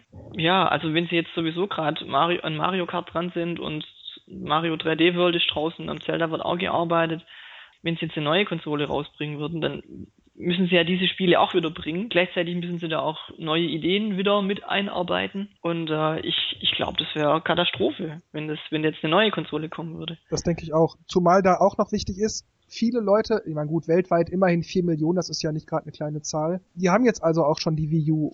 Was machen die, wenn jetzt also die neue Konsole 2015 käme mit ihrer Wii U? Die ist dann nicht mal zwei Jahre alt. Geld rausgeschmissen oder was? Oder kann man die Wii U an Nintendo zurückgeben und kriegt dann die neue Konsole zum halben Preis oder irgendwas? Das wäre auf jeden Fall ein herber Vertrauensverlust für viele Kunden an Nintendo, wenn Nintendo jetzt so eine Nummer abziehen würde. Wobei ja Reggie gesagt hat, dass jetzt die Leute ja das ja scheinbar verstanden haben, was die Wii U ist. Dann spreche ich am besten mal das direkt aus, weil das wäre auch der nächste Kommentar von Reggie gewesen. Also er sagte, ich glaube, die Konsumenten verstehen nun, dass es ein brandneues System mit brandneuen Eigenschaften ist. Es hat alle Vorzüge der Rückwärtskompatibilität und wir sind das einzige Next-Gen-System mit Rückwärtskompatibilität. Darum haben die Konsumenten eine große Auswahl an Spielen von der Wii, die sie auf der Wii U jetzt nutzen können. Aber jetzt haben die Konsumenten die neuen Möglichkeiten verstanden, die sie haben können. Was ich ganz seltsam an der Aussage finde, ist, er hat mit keinem einzigen Wort erklärt, warum die Leute das denn verstanden hätten. Er sagte, man kann auf der Wii U auch mit Wii-Games zocken. Und es wäre ein völlig neues System. Aber deshalb haben die Leute noch nicht gleich verstanden, dass das ein neues System ist, nur weil er sagt, man kann auch Wii-Spiele damit spielen. Das ist doch kein Beweis. Also ich finde für die, für die Leute, die eine Wii haben, ist dieses Feature, dass ich auf der Wii U auch die Wii-Spiele spielen kann, kein Kaufargument. Weil gerade die Leute sagen sich ja, warum soll ich eine neue Konsole kaufen, wenn ich meine Spiele spielen kann? Für viele macht es Sinn, die Wii zum Beispiel ausgelassen haben. Die sagen, hey, ich kaufe mir jetzt die Wii U äh, und habe die Möglichkeit, Spiele, die ich die letzten fünf Jahre verpasst habe, nachzuholen. Aber für den Otto-Normalverbraucher, der die Wii eh schon daheim stehen hat, für den ist das kein Argument. So habe ich das noch nie gesehen, du hast recht. Komischerweise nicht mehr. Bei GameCube Wii war das noch irgendwie anders. Für die normalen Zocker ist das ein Argument, aber nicht für die Gelegenheitsspieler. Richtig, man darf nicht vergessen, dass erst mit der Wii und beziehungsweise vielleicht noch mit dem DS ja der, der Casual-Markt erst so richtig entstanden ist. Mhm. Die Leute, die früher Core-Gamer waren, oder sagen wir mal lieber die Anzahl Leute, die früher Core-Gamer waren, die ist heute wahrscheinlich noch etwa genauso groß. Nur halt, dass zu allen Leuten, die insgesamt Videospiele spielen, jetzt noch viel, viel mehr dazugekommen sind. Aber die Menge Core-Gamer, die ist ja noch irgendwie immer sehr gleich. Es ist halt nur ein größerer Gesamtmarkt. Und die Core-Gamer kaufen immer eine Konsole, egal ob Sony, Microsoft oder Nintendo. Aber es geht ja jetzt in der Linie darum, da hat Markus, finde ich, recht, die Leute zu erreichen, die eben die Wii haben und sich jetzt die Wii U kaufen sollen. Und er hat da schon recht. Was haben die von der Rückwärtskompatibilität, wenn sie eigentlich ja die Spieler auf der Wii U nicht interessieren? Für die Wii-Spiele haben sie ihre Wii-Konsole ja trotzdem noch. Ja, Reggie. Erklär das mal. Was ich dabei übrigens auch noch seltsam finde, ist, dass Nintendo seit einem Jahr von neuen Möglichkeiten spricht. Ich meine, damit meint er ja wahrscheinlich das Gamepad und dass die Wii U jetzt eine HD-Wii ist und bla bla bla. Das bedeutet, das Gamepad interessiert einfach niemanden oder es wird vielleicht von vielen sogar als unvorteilhaft gesehen, weil die vielleicht lieber einen normalen Controller in der Hand hätten oder nicht ständig mit dem Finger da irgendwo rumtatschen wollen oder irgendwas. Und wenn das so ist, dann heißt das zwar, dass die Leute jetzt verstanden hätten, dass die Wii U eine neue Konsole ist und nicht bloß ein Add-on für die Wii. Das habe ich jetzt gerade auch gedacht, ja. Ja, wir haben es verstanden. Ah, okay, die Wii U ist ein Nachfolger. Okay, die ist neu, aber ich will die nicht daheim stehen haben. das klingt auf Schwäbisch noch mal cooler irgendwie. Ich habe auch gelesen, dass viele sich beschwert haben oder dass man von Mario gar nichts im Fernsehen an Werbung gesehen hat. Also da wurden zwar immer diese UK-Werbungen ähm, online gezeigt, aber im Fernsehen scheint das irgendwie voll untergegangen zu sein, im Gegensatz zu Xbox und PlayStation, die halt ihre Konsole halt immer umworben haben im Fernsehen. Und da frage ich mich auch, wo haben die Leute nochmal bemerkt, dass jetzt die neue Konsole so toll ist und dass Mario da ist, wenn nichts passiert? Das kann ich auch noch weiterspinnen. Wenn ähm, irgendein Film auf DVD rauskommt, dann, sage ich ja auch, äh, keinen Typ, der auf der Couch sitzt und irgendwie lacht oder, oder sagt, boah, ist da Action drin. Und dann kommt am Schluss so, jetzt auf DVD. Was mir dazu übrigens noch einfällt, das möchte ich unbedingt noch sagen. Ich finde es nämlich merkwürdig, dass die Leute bei dem Namen Xbox One offenbar nicht verwirrt sind. Denn es ist ja nicht die erste Xbox, sondern streng genommen die dritte. Hat Microsoft da also die Erklärung des Namens einfach besser erklärt? VU, V2, VHD, völlig egal. Eigentlich ist es wurscht, wie die Konsole heißt. Die hätten sie auch XYZ nennen können, wenn die das vernünftig erklärt hätten, dass es nicht die Wii ist, sondern eine neue Konsole, bla bla, und dass man die unbedingt haben muss, weil die so einen Spaß macht. Also ich meine, das hat wahrscheinlich gar nicht viel mit dem Namen zu tun. Ich denke, Nintendo hat einfach ganz Allgemeines verpennt, weil bei der Xbox One denkt ja auch nicht jeder wie Xbox One, das ist doch die dritte. Da muss ich aber sagen, das kommt mir in der Werbung von der Xbox One auch nicht also kommt es für mich auch so rüber, als wäre das eine neue Konsole. Bei der Wii U habe ich das nicht. Aber bei der, bei der Xbox One kommt ja irgendwie ja, so Spielszenen, Explosionen und hier und am Schluss wird gesagt, alles auf Xbox One. Da wird eigentlich schon klar, das ist was Neues. Aber der Name ist trotzdem blöd. Also. Es geht ja auch darum, dass man das, was man zeigt, auch interessant ist. Aber ja, Gamepad, ja, gut, da bewegt sich jetzt ein bisschen was und man kann darauf rumtatschen. Das habe ich auf einem iPad oder so auch. Ja, man muss es schon schmackhaft machen. Also da hat auch die Werbeabteilung ein bisschen gepennt. Gut, dann kommen wir mal zur nächsten Aussage von Reggie. Der sagte nämlich in einem längeren Zusammenhang unter anderem, man schaue sich einfach mal Ubisoft an. Sie machen ein enormes Geschäft mit Just Dance auf unserer Plattform. Und wir freuen uns auf Assassin's Creed und auf Watch Dogs, die nächstes Jahr auf dieser Plattform erscheinen. Ich könnte hier eine lange Liste an wichtigen Softwareentwicklern runterleiern, die großartige Inhalte für diese Plattform erschaffen. Und was sie mich täglich fragen ist, Reggie, wie können wir helfen, die Plattform weiter zu verbreiten? Mal ganz ehrlich, Natürlich sind sie daran interessiert, möglichst viele Spiele abzusetzen und das können sie, wenn die Plattform gut läuft. Okay. Aber da so zu tun, als würden da ständig die Leute in die Tür einrennen und ihnen damit nerven, wie sie auch noch helfen können, ihren Teil dazu beitragen, kann ich mir einfach nicht vorstellen. Es wird sicherlich Gespräche geben, die davon handeln, warum die Wii U sich nicht wie gewünscht verkauft und bla bla. Und dass die Third Parties da auch gerne Absätze erzielen würden man muss doch nicht so tun, als würden die Entwickler sich für nichts anderes mehr interessieren. Ich meine, man sieht's doch auch letzten Endes. Es kommen überhaupt keine bis ganz wenige Spiele auf die Wii U, die nicht von Nintendo selbst sind. Oder es sind einfach nur so eShop-Games für den kleinen Hunger die großen Third Parties, Ubisoft, Electronic Arts, äh, Warner Brothers und so weiter, die halten sich total zurück oder bringen teils gar nichts oder nur abgespeckte Fassungen. Ich meine, man liest überall, Nintendo sollte die Konsole einstampfen. Ah, Nintendo, darauf bringen wir nichts. Nein, Nintendo hier, Nintendo da, die Wii U kannst du vergessen. Und er erzählt uns jetzt, dass die alle ganz scharf sind, darauf was zu entwickeln. Das kann mir doch kein, das passt doch nicht. Das ist völliger Humbug. Ich finde es eigentlich auch ein bisschen beängstigend irgendwie, wenn nach einem Jahr weniger Konsolen verkauft sind wie bei der Konkurrenz am Launchtag. Ich weiß nicht, wo das endet. Natürlich finde ich es auch ein bisschen seltsam, dass die Konsolen in einer Woche das schaffen, was die Wii U nicht mal in einem Jahr geschafft hat. Aber ich finde, da muss man auch andere Dinge bedenken. Die Wii U lief nicht gut, die Leute sind enttäuscht und haben dann natürlich sich erstmal auf die Xbox und die PS4 gestürzt, weil, weil die eher einhalten, was versprochen wurde. Das heißt, da entsteht von ganz alleine so eine Art Hype. Das darf man natürlich bei sowas nicht vergessen. Und man muss auch, glaube ich, erstmal gucken, in einem halben Jahr bis einem Jahr, wie die Konsolen dann dastehen. Sicherlich ist es möglich, dass die Konsolen auch dann noch verbreiteter sind als die Wii U. Aber ob die, ich sag mal, Ende 2014 5 Millionen, 60 Millionen Einheiten verkauft haben, das bleibt abzuwarten. Also vielleicht haben die jetzt einen guten Schub am Anfang. Aber ja, wie sieht's in einem Jahr aus? Ne? Ist dann der Hype weg? Und ich kann mir auch vorstellen, dass viele Leute irgendwann auch mal die Faxen dicke davon haben, andauernd nur Aliens abzuknallen, in den Krieg zu ziehen oder Rennen zu fahren. Mehr bieten die anderen beiden Konsolen ja auch nicht, wenn man ehrlich ist. Gut, man kann ja auch mal jetzt abwarten, was dann über die Weihnachtstage rauskommt. Weil vielleicht haben viele auch gewartet, bis so Mario 3D World zum Beispiel rauskommt oder ja, nächstes Jahr Mario Kart und Co. Das fehlt ja alles bisher noch. Eine nächste Aussage von Reggie war, dass Petitionen nicht die Entscheidungen von Nintendo beeinflussen. Und wie immer zitiere ich erstmal, was er gesagt hat. Wir gucken uns das bestimmt an und wissen, wenn es Petitionen gibt, aber sie beeinflussen unsere Entscheidungen nicht. Ich wollte damals Xenoblade Chronicles nach Amerika bringen.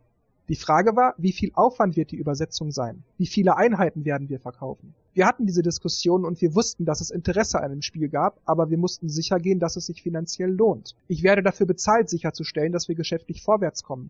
Also wissen wir auch, was da draußen los ist. Aber am Ende geht es eben darum, was das Beste fürs Geschäft ist.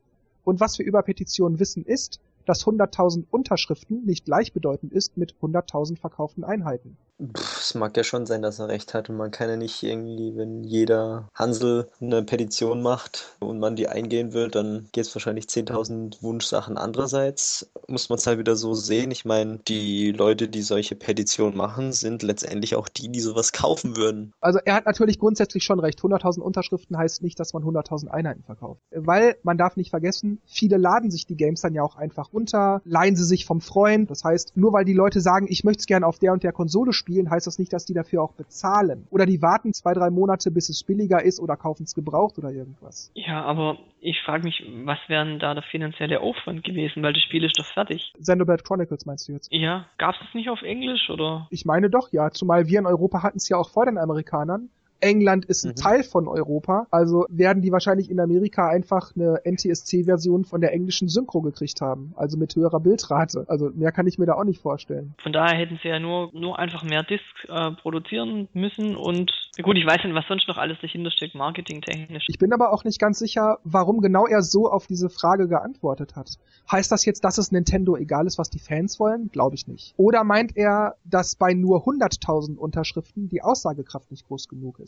Wenn man zum Beispiel jetzt mal sagt, äh, 5 Millionen haben da eine Unterschrift geleistet, dann kann man davon ausgehen, dass vielleicht mindestens ein Drittel davon das Spiel kaufen würde. Das wäre sicherlich dann bei 5 Millionen ein Drittel. Da lohnt sich das schon, wenn man ein Drittel von 5 Millionen Einheiten verkaufen kann. Aber bei 100.000 vielleicht nur ein Drittel, das ist natürlich dann ja, so eine Sache.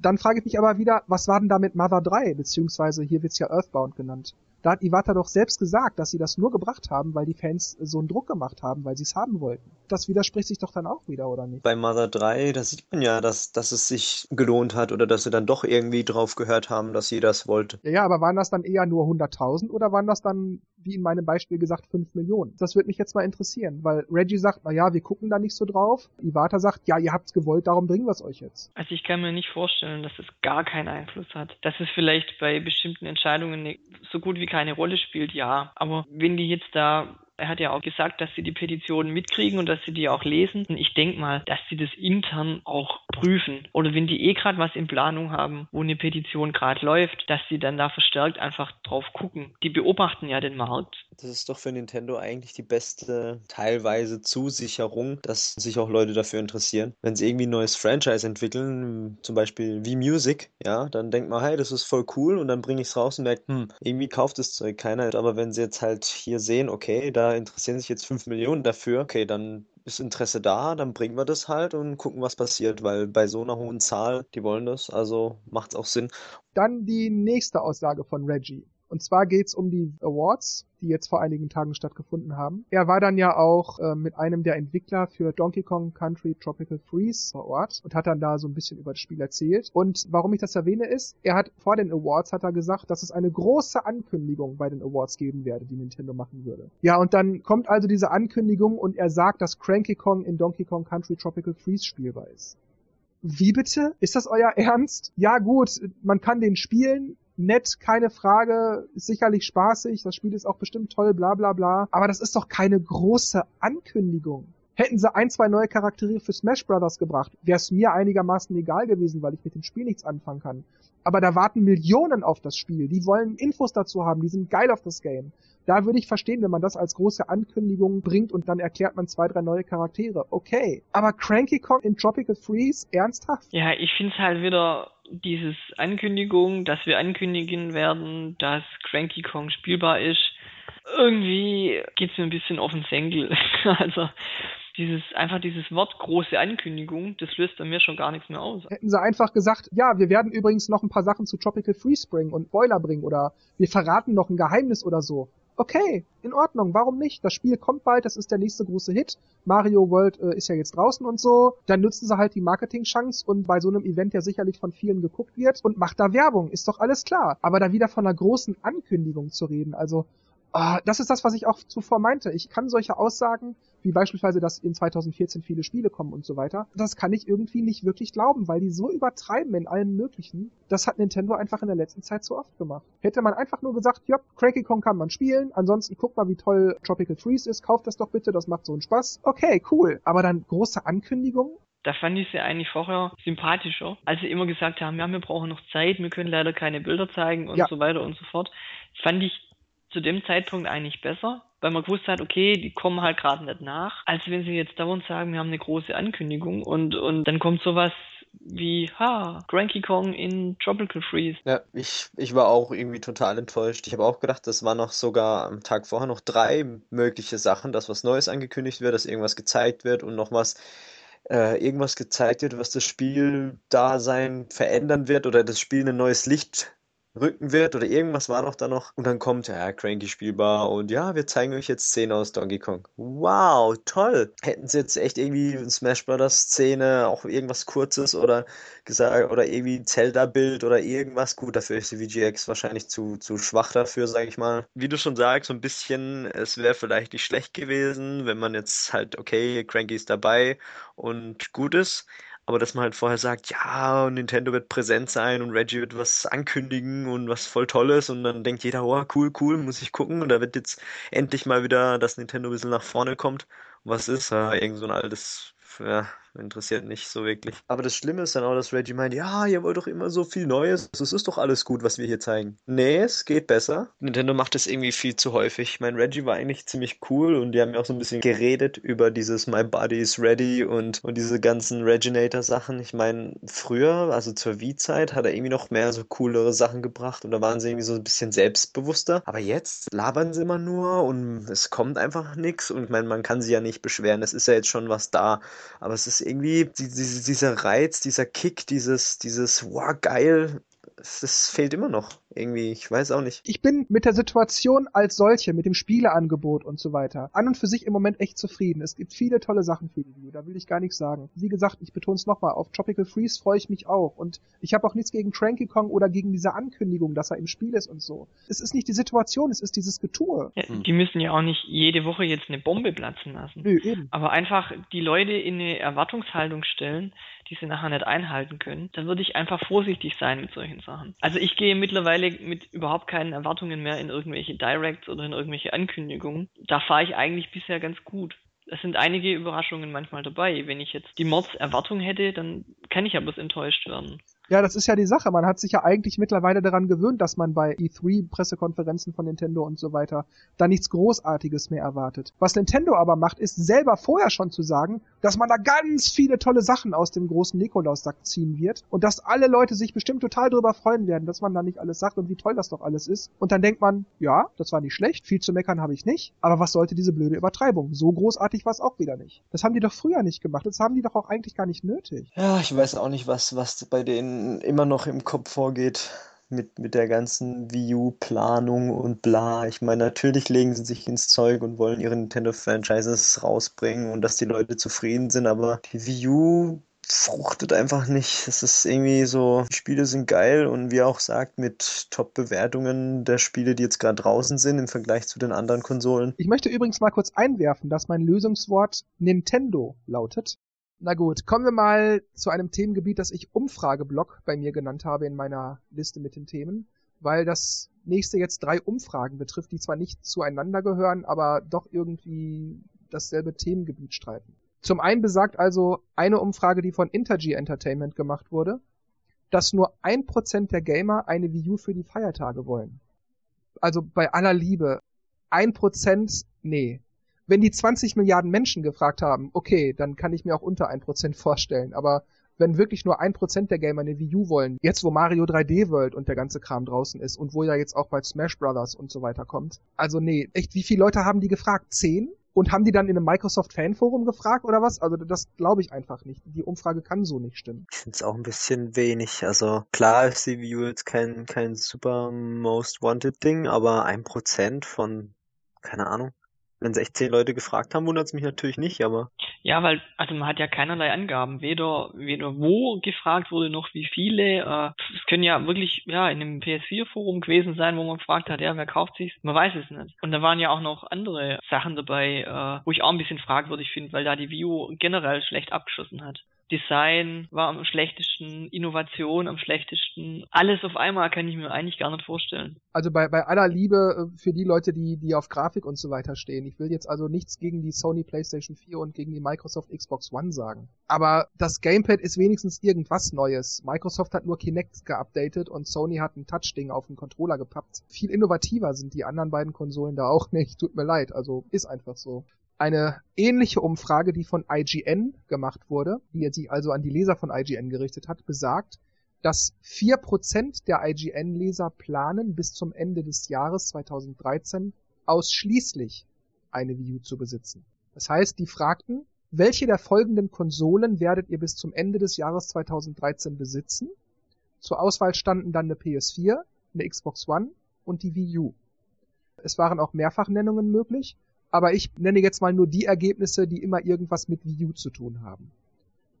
4% werden nur die Wii U besitzen, 4% werden eine PS4 und die Wii U besitzen, 2% werden die Xbox One und die Wii U besitzen und 2% werden alle drei Konsolen besitzen.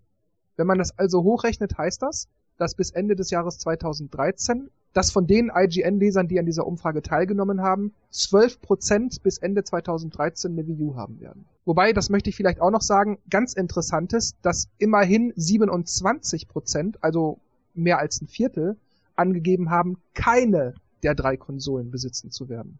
Oh, das ist interessant. Richtig. Und da finde ich also auch interessant, dass immerhin ein Viertel der Leute auch bei Microsoft und Sony nicht das finden, was sie gesucht haben. Aber trotzdem ist es halt äh, prozentual sehr wenig, wenn man es vergleicht mit früher, als es noch diese Wii 60 oder PSV Varianten gab. Da war es, glaube ich, viel mehr vertreten, also Nintendos Konsole. Ja, ich habe so den Eindruck, dass bei vielen die Wii U nicht mal als Zweitkonsole ins Wohnzimmer kommt. Im Gegensatz zu der Wii, wo eigentlich ziemlich viele als Zweitkonsole die hatten. Für das Casual-Zeugs die Wii und dann fürs Core-Zeug halt Xbox oder so. Ja, oder für die Mario-Spiele oder für die Nintendo-Spiele hm. einfach. Ja, klar. Meine ist Aber das, auch nicht das kann anders. sich natürlich alles nächstes Jahr ändern, wenn, wenn, ähm, also ich, Mario Kart ist ein großes Zugpferd. Ja, definitiv. Deshalb finde ich da jetzt eigentlich mal witzig zu überlegen, wie die Umfrage ausgefallen wäre, wenn man gesagt hätte, bis Mitte 2014 weil dann ist Smash Brothers und Mario Kart Wii und so weiter draußen. Zelda ist dann auch nicht mehr allzu weit weg, wie dann die, äh, die Ergebnisse ausgesehen hätten. Frage ist halt, was Microsoft und Sony bis dahin für ihre Konsolen bieten. Ich meine, dass die Anfangstitel jetzt noch ein bisschen schwach sind, ist klar. Ist meistens so. Da ist ja auch Potenzial nach oben. Und es werden nicht nur Shooter und Rennspiele sein, da wird ja schon irgendwas anderes noch kommen. Weil wir das immer so schön sagen. Nein, natürlich gibt's da nicht nur Shooter und Rennspiele. Ich meine, bei der Wii U gibt's ja auch nicht nur Jump'n'Runs. Aber ja. die überwiegende Mehrheit bei Sony und Microsoft sind eben tatsächlich Action Games, mhm. besonders auf der Ballerschiene. Das ist einfach so.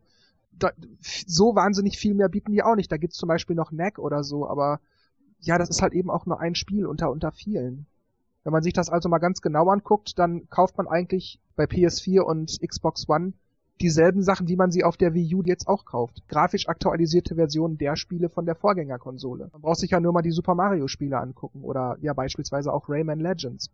Alles tolle Sachen, aber streng genommen sind das einfach nur neue Level und bessere Grafik. Und das ist dann bei diesen ganzen Baller Games dasselbe. Deshalb bin ich manchmal auch nicht sicher, ob das vielleicht auch einer der Gründe ist, dass ähm, ja die Wii U nicht so gut ankommt und möglicherweise PS4 und Xbox One immerhin sagen das über ein Viertel bei der IGN-Umfrage, da also auch nicht so wirklich was geboten wird, dass die da auch sagen, ja, pff, da kann ich auch einfach den alten Titel nochmal von vorne durchspielen oder mir DLC besorgen oder sowas. Oder, weil ja die meisten Spiele für die vorigen Konsolen ja auch noch erscheint. Man wägt natürlich schon ab, kaufe ich mir die, die aktuelle Konsole oder kaufe ich, wenn das Spiel sowieso für die Konsole rauskommt, die ich daheim ähm, im Wohnzimmer stehen habe, dann kann ich ja auch noch ein Jahr überbrücken oder ein halbes Jahr. Da hatten wir dann ja auch gerade das Thema, wo ich dann sagte, dass es ja durchaus sein kann, dass in einem halben Jahr vielleicht auch Xbox One und PS4 äh, nicht mehr so gut dastehen. Dass man also mit so Prognosen, wie gut sich die Konsolen gegenüber der Wii U verkaufen etc., dass man dann noch ein bisschen warten muss. Und wenn man solche Dinge bedenkt, dann kann ich mir schon vorstellen, dass das in einem halben Jahr tatsächlich ganz anders aussieht und dass alle drei Konsolen vielleicht ganz gut dastehen, aber vielleicht bei weitem nicht die Erwartungen und Hoffnungen erfüllen. Core Gamer, wie gesagt, kaufen immer, aber die Casuals will man ja erreichen. Man hat ja auch mit der PS3 gesehen, dass die ist ja am Anfang auch nicht so gut gelaufen und läuft jetzt äh, besser denn, denn je. Also man sieht, es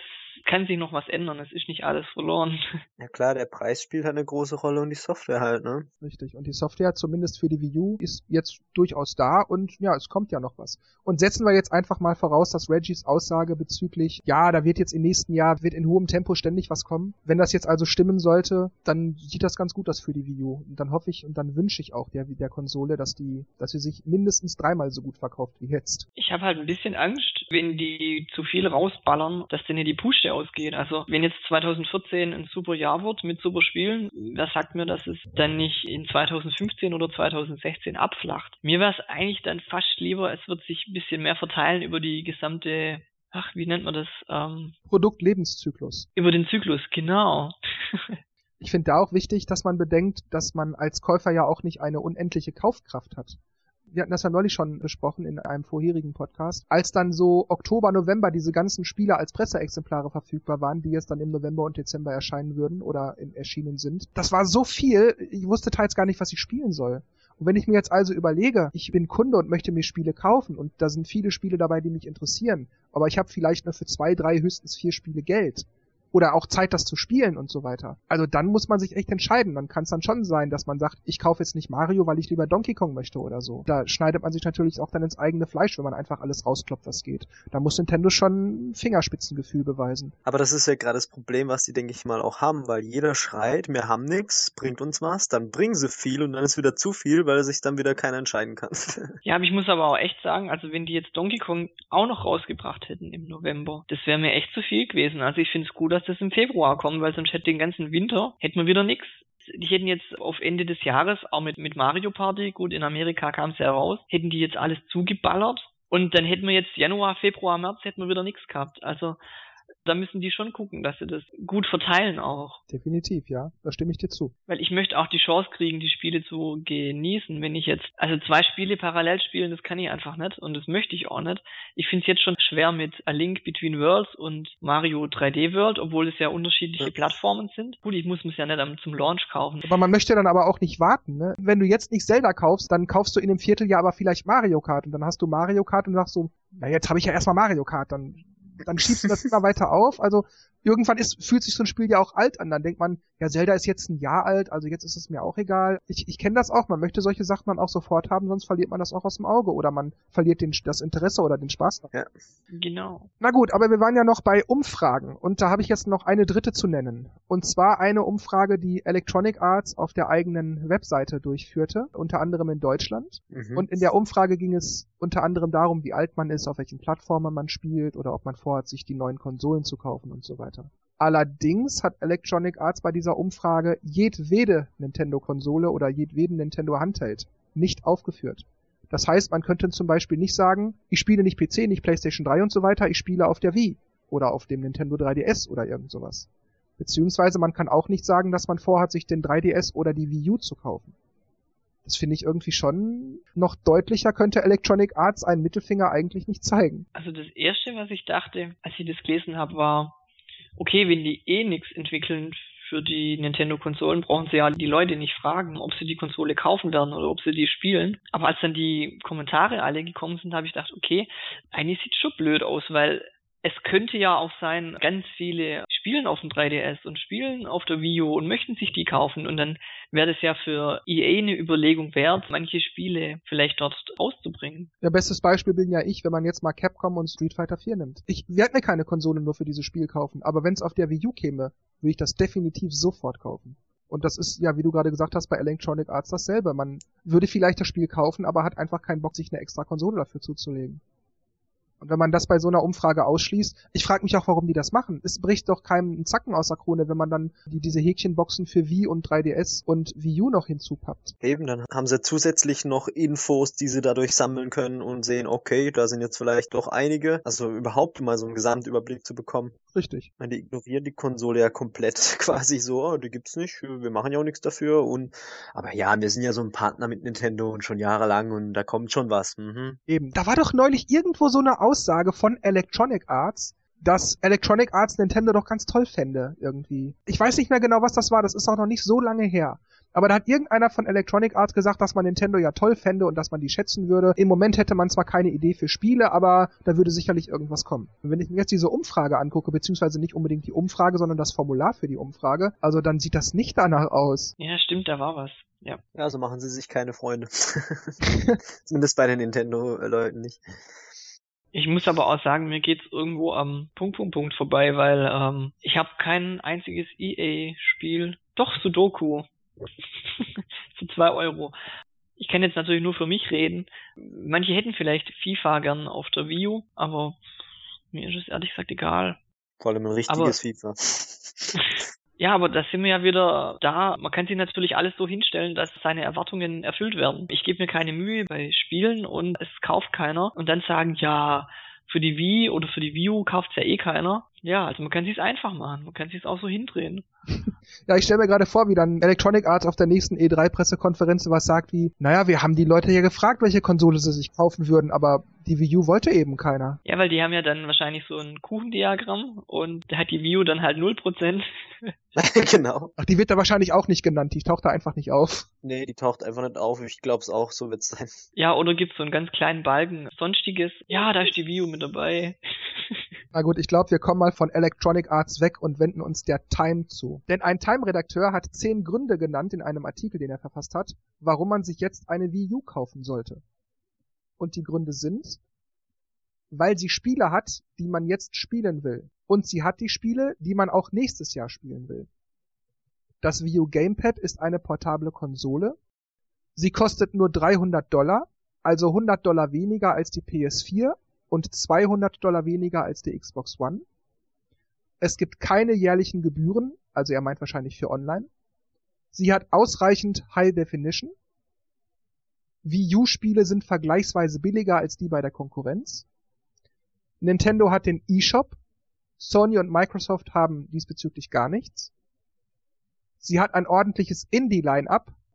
Und zu guter Letzt, es ist mehr als nur ein Spielesystem. Es gibt zum Beispiel TV-Fernbedienung, Integration und so weiter. Oder einen Internetbrowser, der super funktioniert. Bei ein paar Punkten. Also das mit dem E-Shop.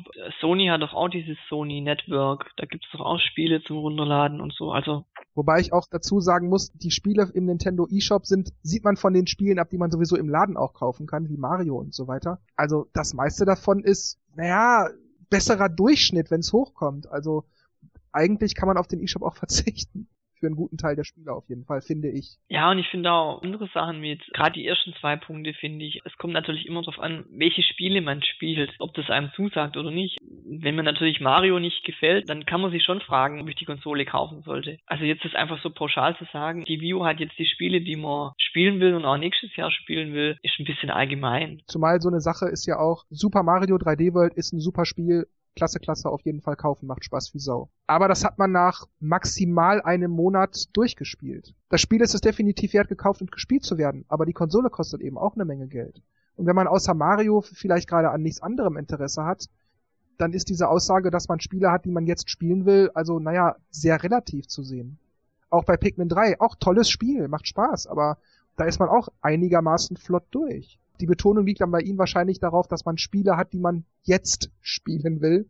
Aber in einem Monat sieht das dann vielleicht wieder anders aus. Ich sehe es eigentlich so ähnlich, ja. Also, ich meine, an Spielen hockt man ja, also ich zumindest, außer mit ein paar Ausnahmen, nicht monatelang dran. Die sind natürlich irgendwann zu Ende und einen Wiederspielwert habe ich eigentlich bei den wenigsten Spielen. Von daher stimmt es schon. Die Sache ist halt eben, wir wissen jetzt, dass Mario Kart kommt und dass Smash Brothers kommt. Aber was bietet also 2014 noch für uns, wenn man vielleicht noch von Tropical Freeze absieht? Da weiß ich jetzt also nicht, was mich erwartet. Metroid, ja, finde ich immer ganz nett, aber so richtig scharf drauf bin ich nicht. Zelda kommt, glaube ich, erst 2015, ne? Richtig, aber bei Zelda muss ich auch sagen, da bin ich einfach nicht scharf drauf. Also wenn es mir dann doch gefällt, in Ordnung. Aber ich bin jetzt gerade absolut null scharf auf das Spiel. Ähm, und ich wüsste jetzt spontan echt nicht, womit die mich jetzt noch kriegen könnten. Außer mit F-Zero. Deshalb finde ich das also auch sehr schwierig zu sagen, die hat auch die Spiele, die man nächstes Jahr spielen will, weil außer Mario Kart und Tropical Freeze ist da im Moment nicht viel. Und das kommt schon im Frühling. Richtig, das, das kommt jetzt auch schon bald, ja. Ich bin auch, was Zelda angeht, auch gerade ein bisschen gesättigt. Also es sind alles tolle Spiele, aber ich habe im letzten Jahr Link's Awakening gespielt, Oracle of Ages und Oracle of Seasons, jetzt A Link Between Worlds und Twilight Princess, alle zwei Wochen. genau. Nein, nein, nein, Skyward Sword. Ach, das, Entschuldigung, ja, Skyward Sword, genau. Und ich bin da momentan eigentlich gesättigt, muss ich sagen. Ja, von daher hoffe ich, dass es nicht nächstes Jahr kommt, sondern noch ein Jahr braucht. Ich finde auch merkwürdig, dass er den Preis hervorhebt, der ja bei nur 300 Dollar läge. Sicherlich, das ist weniger als PS4 und Xbox One. Aber ich finde 300 Dollar beziehungsweise 300 Euro für die Wii U, ehrlich gesagt, ein bisschen zu teuer. Es, es tut mir leid. Also 270 Dollar oder Euro würden es auch tun. Ich fand damals die 350 Euro für das Premium Pack auch hart an der Grenze. Eigentlich war 300 mein Limit, aber zu dem Zeitpunkt habe ich mir gedacht, okay, ich kauf's mir ja eh irgendwann und normalerweise vorm 3DS war es ja eigentlich so, dass der Preis ähm, relativ stabil bleibt bei den Konsolen und habe gedacht, okay, das geht eh vom Preis her nicht runter in nächster Zeit. Sonst hätte ich wahrscheinlich auch noch gewartet. Gut, dann war das jetzt also unsere letzte News und wir wenden uns mal den allgemeineren Themen zu. Und zu guter Letzt, bevor wir jetzt also gleich mit dem Feedback der User und Userinnen und den üblichen, was habt ihr die letzten Wochen so gemacht, Ding anfangen, wollen wir drei euch noch unsere Top 5 Games für Wii U und 3DS präsentieren. Vielleicht gefällt euch da ja irgendwas von und ihr werdet euch das zu Weihnachten oder zu Silvester oder irgendwas noch besorgen. Wer von euch möchte anfangen? Uh, puh, puh, macht ihr mal. Mir ist egal. Dennis will ja noch nicht. Willst du, Markus? Soll ich? Ah, fang du bitte an. Na schön, ich fange dann einfach mal an. Ich beginne mit der Wii U. Ich muss zuerst sagen, ich hatte Probleme, überhaupt fünf Top-Titel für die Wii U zu finden. Ich habe aber dann für den fünften Platz Pikmin 3 genommen. Dazu muss ich dann sagen, das ist für mich einfach kein echter Top-Titel für die Wii U ist. Es ist aber auch so, dass mich ansonsten kein weiteres Spiel für die Wii U im Moment so wirklich begeisterte. Das ist am ehesten noch Pikmin 3, also für den fünften Platz. Das ist sehr gut gemacht. Ich mag das Gameplay, der Schwierigkeitsgrad ist gut und so weiter. Es ist einfach vielleicht ein bisschen kurz, es könnte länger sein. Es macht mir wirklich Spaß und es hat mich einfach nicht total umgepustet und ein Top-Spiel sollte einen eben einfach, finde ich, total umpusten. Auf den vierten Platz habe ich Rayman Legends gepackt. Das gehört einfach in eine Top-Liste. Das Spiel ist super. Das hat wahnsinnig viel Umfang, ein tolles Gameplay. Die Gamepad-Fuchtelei nervt ab und zu ein bisschen, okay. Ja, es langt zwar nicht für die Plätze 3, 2 oder 1, aber Platz 4 ist auf jeden Fall definitiv verdient, ja, finde ich. Auf dem dritten Platz habe ich DuckTales Remastered. Das hat natürlich nicht so viel Umfang wie andere Spiele, schon klar. Ich finde das Spiel einfach trotzdem super, weil ich A, DuckTales mag, auch schon seit meiner Jugend. Und die Spiele auf dem NES und auf dem Gameboy haben mir auch gefallen und es hat einfach wahnsinnig Spaß gemacht, mal wieder einen alten Klassiker zu spielen in Retro-Feelings zu schwelgen und so weiter. Und das Einzige, was ich dem Titel ernsthaft anlasten muss, ist, dass ich finde, weil er eben so kurz ist, hätten sie noch den Titel DuckTales 2 gleich da reinpacken können. Also quasi zehn große Level machen, anstatt nur fünf. Ansonsten, ja, Titel ist gut, macht Spaß, mir hat er gefallen, Top 3 Titel für mich. Auf Platz 2 ist für mich Super Mario 3D World.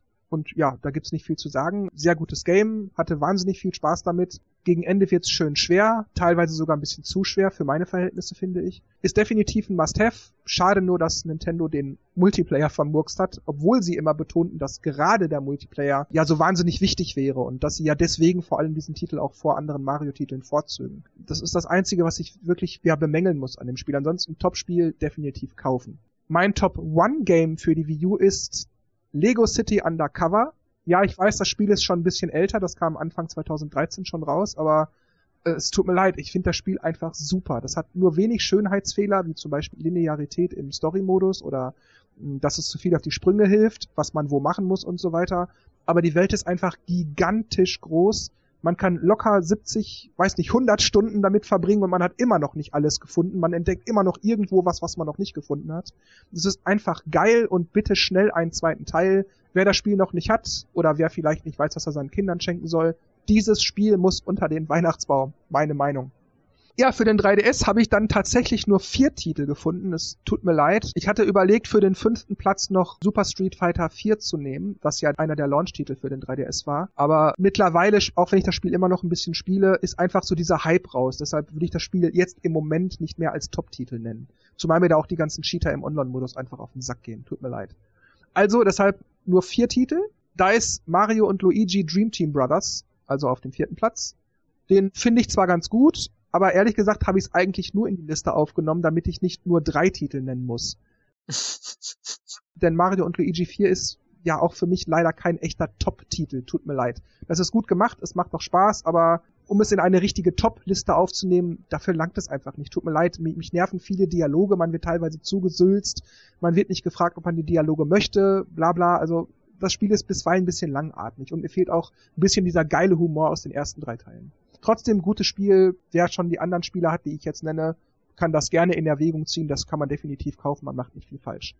Mm, auf dem dritten Platz habe ich auch wieder Lego City Undercover aber diesmal The Chase Begins, also quasi Lego City Undercover für den 3DS. Ich muss aber dazu sagen, dass ich das Spiel nur deshalb so gut finde, weil ich von der Wii U-Version auch noch so gehypt bin. Und da macht der 3DS-Titel einfach, ja, nochmal extra Spaß, wenn man so will. Es hat mit diversen Einschränkungen zu kämpfen, mehrere Ladezeiten, wenn man Stadtteile verlässt und neue betreten will. Oder der Titel ist noch linearer, man hat viel mehr Kämpfe, die immer ähnlich ablaufen. Es ist einfach trotzdem toll und wer die Wii U nicht hat oder nicht haben will, der sollte sich wenigstens Lego City Undercover für den 3DS kaufen. Ja, die ersten beiden Plätze waren für mich schwierig und ich sag da lieber gleich dazu, dass Platz 1 und Platz 2 eigentlich irgendwie gleichwertig sind. Ich habe aber jetzt für meine Liste einfach mal A Link Between Worlds, also das aktuelle Zelda für den 3DS, auf den zweiten Platz gepackt. Ist einfach ein super Game. Endlich, endlich ein Spiel im Stil von meinem geliebten A Link to the Past. Hm, ja, leider ist das Spiel ein Ticken zu leicht. Das Itemsystem ist für den Hintern. Ansonsten tipptopp geiles Spiel. Kaufen ist auf jeden Fall ein Haben-Muss-Spiel. Auf dem ersten Platz, wie gesagt, ungefähr gleichwertig mit Link Between Worlds zu sehen, meiner Meinung nach, ist Etrian Odyssey 4 Legends of the Titan.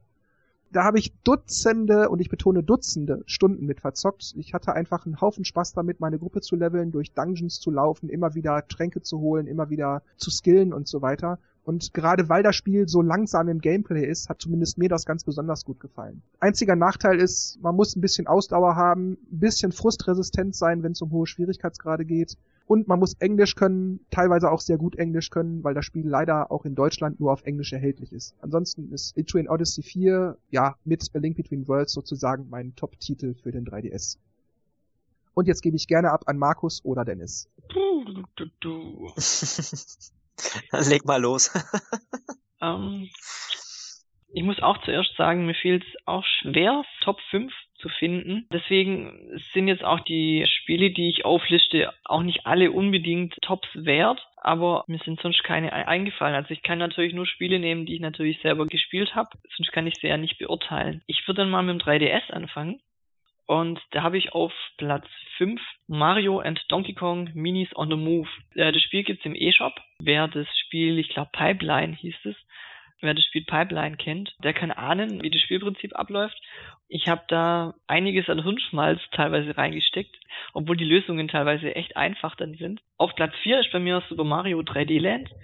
Finde ich einfach cool, das Spiel. Sehr lange einfach. Ich glaube, ich war Welt 6 oder 7, wo ich dachte, okay, geht es jetzt so weiter. Aber da es ja dann nochmal die Spezialwelten gab, habe ich dann da doch irgendwann mal meine Hunderte an Leben verloren. Also hat sehr viel Spaß gemacht, das zu spielen und war auch sehr lange dran. Ähm, auf Platz 3 ist bei mir Zelda A Link Between Worlds, auch wegen der Spielzeit.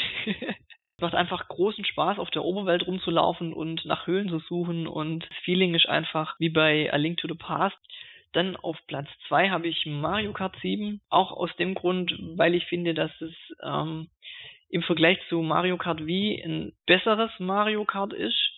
Ich würde es einordnen zwischen Mario Kart 64 und Mario Kart Double Dash. Also Double Dash ist einfach mein Favorit. ich, ich schweife jetzt ein bisschen ab, gell? Also ist Platz 2, Mario Kart 7.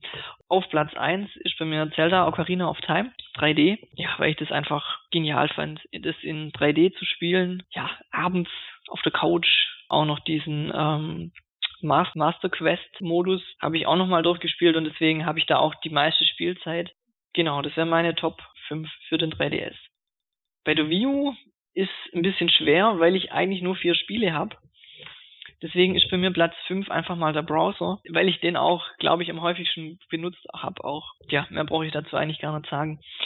Auf Platz 4 habe ich V-Party U. Also die Minispiele machen sehr viel Spaß. Alleine natürlich nicht so. Man muss natürlich schon zu mehreren sein. Die Spielbretter oder die Spielmodi sind nicht so gelungen, aber ich finde die Minispiele gleichen sind teilweise ein bisschen aus.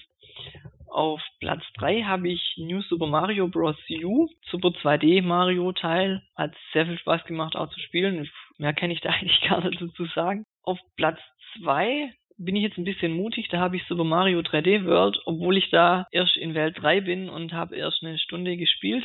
Aber mir gefällt es bisher eigentlich sehr gut. Und auf Platz 1 habe ich Nintendo Land. Das ist das einzige Spiel, was noch übrig bleibt. Mehr habe ich einfach nicht. Da das auch das Spiel ist, wo ich am längsten hatte, weil da hatte ich nichts anderes. Äh, ich konnte nur das Spiel spielen und ähm, da hatte ich schöne äh, Spieleabende. Ja, deswegen ist es momentan auf Platz 1. Dennis, wie sieht's bei dir aus? Ja, puh.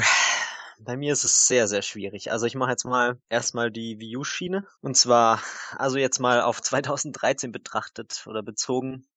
Platz 5 ich habe irgendwie sehr oft zwei Titel. Also Platz 5 wäre bei mir sowohl Spin the Bottle als auch wie You, weil wie You ist, wie du auch schon gesagt hast, Markus, dass, dass diese, diese Minispiele hm, nicht so ganz gelungen sind und die Bretter jetzt auch nicht so der Reißer, aber es gibt einige gute und was ich total genial finde, sind diese ähm, Party Games mit diesen Gesichter erraten und irgendwas malen und dieses Wasser schöpfen und so.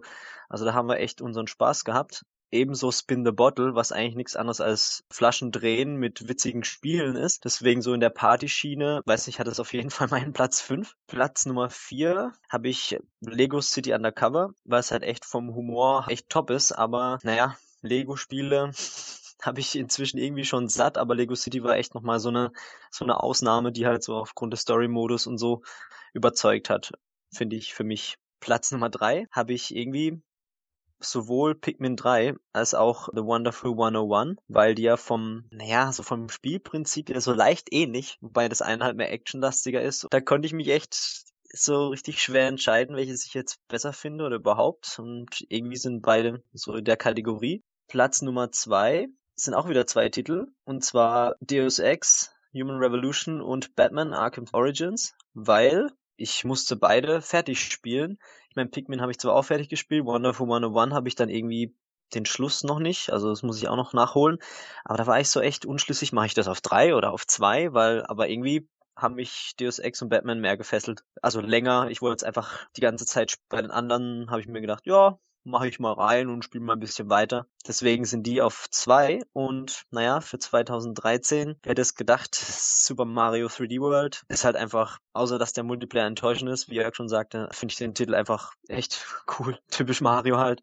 Lustigerweise wäre meine Liste ein bisschen anders ausgefallen, wenn es äh, aufs Ganze übertragen worden wäre. Da hätte ich nämlich Wonderful 101 auf 5 gemacht, auf 4 Pikmin 3, auf Platz 3 Deus Ex und Batman, 2 hätte ich Zombie U gepackt und auf Platz 1 ähm, New Super Mario Bros. und Super Mario 3D World. Ist halt lustig, dass Zombie U da auch noch mit reinkommt, aber das finde ich eigentlich so der eine der stärksten Titel, die das die View-Fähigkeiten einfach genial nutzt.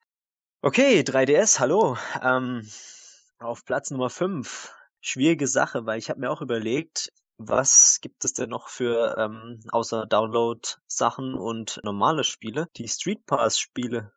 Da habe ich mir überlegt, ob ich die auch mit reinbringe.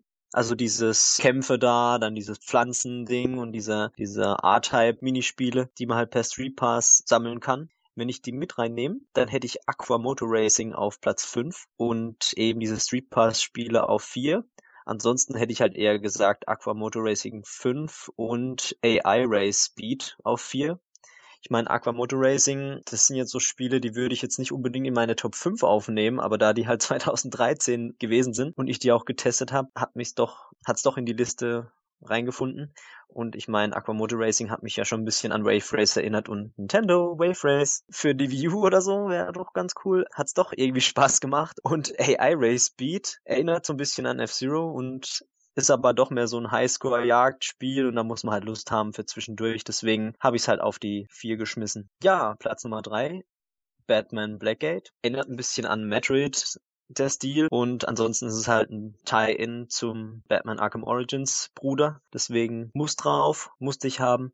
Auf Platz zwei und Platz eins, ja, da habe ich so ein bisschen, also auf zwei ist bei mir Luigi's Mansion 2, weil Luigi's Mansion ist einfach lustig. Man muss über Luigis Art und Weise einfach lachen und das Spiel sieht super aus und macht Spaß. Und auf Platz eins ist Zelda Link Between Worlds. Aber da habe ich mir lustigerweise schwer getan, weil ich finde Zelda schon cool und es sieht halt echt gut aus und es macht auch schon Spaß, aber irgendwie ist es so, so äh, mit dem Itemsystem und mit den Welten und ah, irgendwie ist es komisch. Aber es ist doch irgendwie so gut, dass es doch auf Platz 1 gekommen ist. Lustigerweise ändert sich meine Liste, wenn ich es aufs komplette Repertoire, was ich besitze, lege, irgendwie anders weil nämlich auf Platz 5 dann Ghost Recon wandert, das ich nämlich sehr cool fand und mich sehr an Advance Wars erinnert hat, was mir wahrscheinlich auch Spaß gemacht hat. Das war ein Launch-Titel, ne? Also und ich fand den genial. Also ich würde auch gerne Fortsetzung sehen oder halt Advance Wars. Dann würde nämlich Luigi's Mansion auf 4 wandern.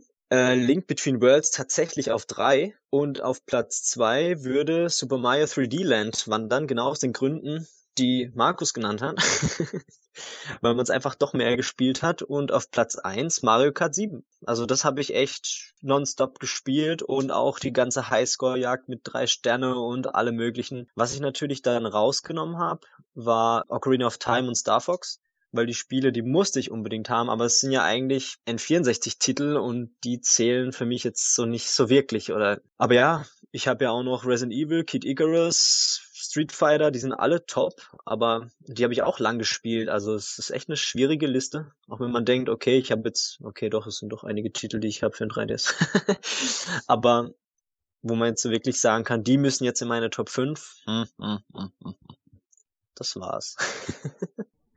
ähm, gut, dann bleiben wir doch mal jetzt mal bei diesem User-Prozedere und kommen zu den Themenvorschlägen.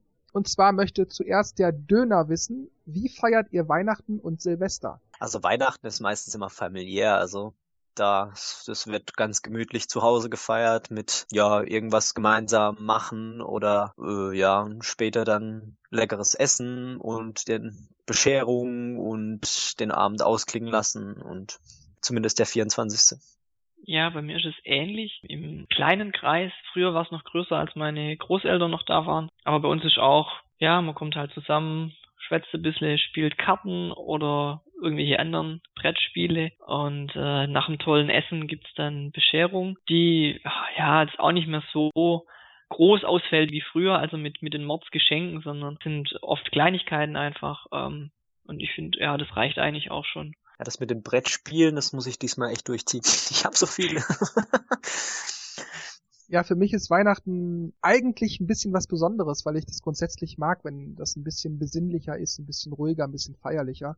Leider ist es nur so, dass durch das Fernsehprogramm, dadurch, dass man, wenn man sich in der Innenstadt umguckt und überall hängen nur so lieblose Lichterketten und überall wird nur gesagt, kauf hier, kauf da, nicht vergessen, Geschenke für andere zu kaufen etc. Das wird einfach so ein bisschen kaputt gemacht. Deshalb feiere ich Weihnachten eigentlich gar nicht wirklich, sondern ich genieße eigentlich mehr so diese winterliche, weihnachtliche Zeit als, als Ganzes. Trotzdem, um die Weihnachtsfeiertage herum werde ich natürlich mit meiner Liebsten ja mir ein paar ruhige Tage machen und ähm, ja, ansonsten da jetzt aber nicht groß feiern ich verschenke auch eher ideelle Geschenke als materielle Geschenke, also zu Weihnachten. Weil, wie gesagt, ich finde diesen ganzen Konsumquatsch nicht so toll. Als Jugendlicher habe ich drauf gestanden, klar, da gab es immer Spiele und solche Sachen, aber jetzt als Erwachsener sehe ich das ein bisschen nüchterner. Gut, dann mache ich auch gleich mal die Antwort auf Silvester. Bei Silvester muss ich sagen, da habe ich gerade weder was geplant, noch bin ich irgendwas am Planen. Das lasse ich einfach auf mich zukommen. Also bin da jetzt nicht so scharf drauf. Ich genieße es auch manchmal einfach nur, wenn die Leute ab Mitternacht rumknallen aus dem Fenster zu gucken, mir die bunten Explosionen am Sternenhimmel anzuschauen und dann einfach das Jahrrevue passieren zu lassen. Was hat sich so ereignet? Was für Ziele werde ich im nächsten Jahr haben oder was für Ziele möchte ich erreichen etc. Solche Dinge. Aber das ist wie gesagt für mich so, ähm, es ist bei mir selten, dass ich Silvester feiere mit einem Haufen Kumpels oder so oder im Kreise der Familie und dass man da dann Fondue macht oder irgend so ein Zeug. Da wird, wenn überhaupt, eher Brettspiele, wie Markus das gerade bei Weihnachten sagte, Brettspiele gespielt, Karten gespielt und sowas. Aber häufiger bin ich dann schon eher für mich alleine, vielleicht noch bei meiner Liebsten und verbringe das mit ihr sozusagen in Stille zusammen und wir gucken aus dem Fenster oder so. Also mitmachen tue ich bei der ganzen Knallerei auf jeden Fall nicht. Meine persönliche Meinung ist nämlich, dass das einfach nur Geldverschwendung ist. Also ich kaufe auch schon seit Jahren keine Knaller mehr. Kann man sich lieber Leberkäse kaufen. Stimmt, ja. Ja, ich war der, der alles in Leberkäse wirklich umrechnet und guck's mir auch viel lieber dann an, als da Geld zu verschwenden. Bei mir war es eigentlich so die letzten Jahre, dass ich mich mit Freunden getroffen habe und mir gemütlich ausgedehntes Raclette gemacht haben mit anschließendem Schokofondue. Das ist schon fast Tradition. Und äh, ja, wir sitzen eigentlich eher gemütlich zusammen, schauen dann manchmal ein bisschen Fernsehen an, meistens Dinner for One. Ja, bei mir ist es eigentlich eher unterschiedlich. Also meistens äh, passiert bis zur letzten Sekunde, zwei, drei Tage vorher nix. bis man dann immer merkt, ah ja, bei uns ist was A, bei dem ist was A, gehen wir zu dem, machen wir hier was. Das war auch schon mal anders, aber ja, meistens ist man bei irgendwelchen Freunden und bisschen kauft man ja doch. Also ich bin in den letzten Jahren auch von dieser Knallerei ab, habe ich halt nichts mehr gekauft, beziehungsweise ähm, früher hat man noch sich gefreut, ey, ich kann meinen Böller anzünden und wegschmeißen, juhu. Ähm, aber von Raketen halte ich nix, eher vom Batteriefeuerwerk. Die sind mittlerweile schon ziemlich cool. Da kann man es anzünden und hat dann wirklich seine, keine Ahnung, fünf Minuten Spaß und was zu sehen, aber da wird es auch nicht mehr so viel sein, weil man halt doch mehr davon hat, wenn man einfach an den Himmel guckt. Da sieht man eh die ganze Zeit was. Ansonsten, ja, es ist meistens immer so, wie gesagt, in letzter Sekunde. Also dieses Jahr wird es wahrscheinlich auch beim Kumpels in Karlsruhe stattfinden, wobei noch irgendwas Zweites zur Auswahl steht. Und letztes Jahr war es, glaube ich, auch so. Aber wir hatten auch schon mal was. Ähm, da sind Thomas und ich so gedacht, hm, was machen wir? Hm, alle sind weg ah, komm, geh mal zu mir und zocken mal. Dann haben wir echt damals in 64 Zeit noch vom Kumpel einen Haufen Spiele ausgeliehen und meine noch und Thomas Spiele noch und dann haben wir echt einen ganzen Zockerabend Silvester gemacht und hätten auch schon fast fast die 0 Uhr äh, verpennt. So, oh Mist, wir spielen gerade Mario Kart oder ein Ei oder irgendwas und dann, oh, es ist ja schon zwölf. Ja, das war irgendwie echt witzig. Ja, Essen ja klar, die typischen Raclette oder, oder Fondue oder irgendwas gibt's ja oft. Das ist ja auch am einfachsten, weil wenn man viele Leute sind und dann sitzt man ja auch gesellig dabei und jeder stellt sein Tellerchen rein und was auch immer. Und kann auch ganz witzig sein. Ja, und es dauert auch ziemlich lang. Also wenn du normal was isst, dann bist du ja nach einer Dreiviertelstunde fertig, aber Raclette ja. kennst du ja drei, vier Stunden. Ja, voll langziehen und ähm, Okay, okay. Dann hoffe ich, Döner ist zufrieden mit unseren Antworten und widmen uns Fluchmaschine zu. Da wird gefragt, habt ihr größere Erfahrung, was das Spielen von externen Festplatten anbetrifft? Läuft ein Spiel wie beispielsweise Assassin's Creed flüssiger von der externen Festplatte oder von der gekauften Disk? Sollte man besser eine Festplatte mit eigener Stromversorgung anschließen oder funktioniert eine 2,5 Zoll mit Y-Kabel auch?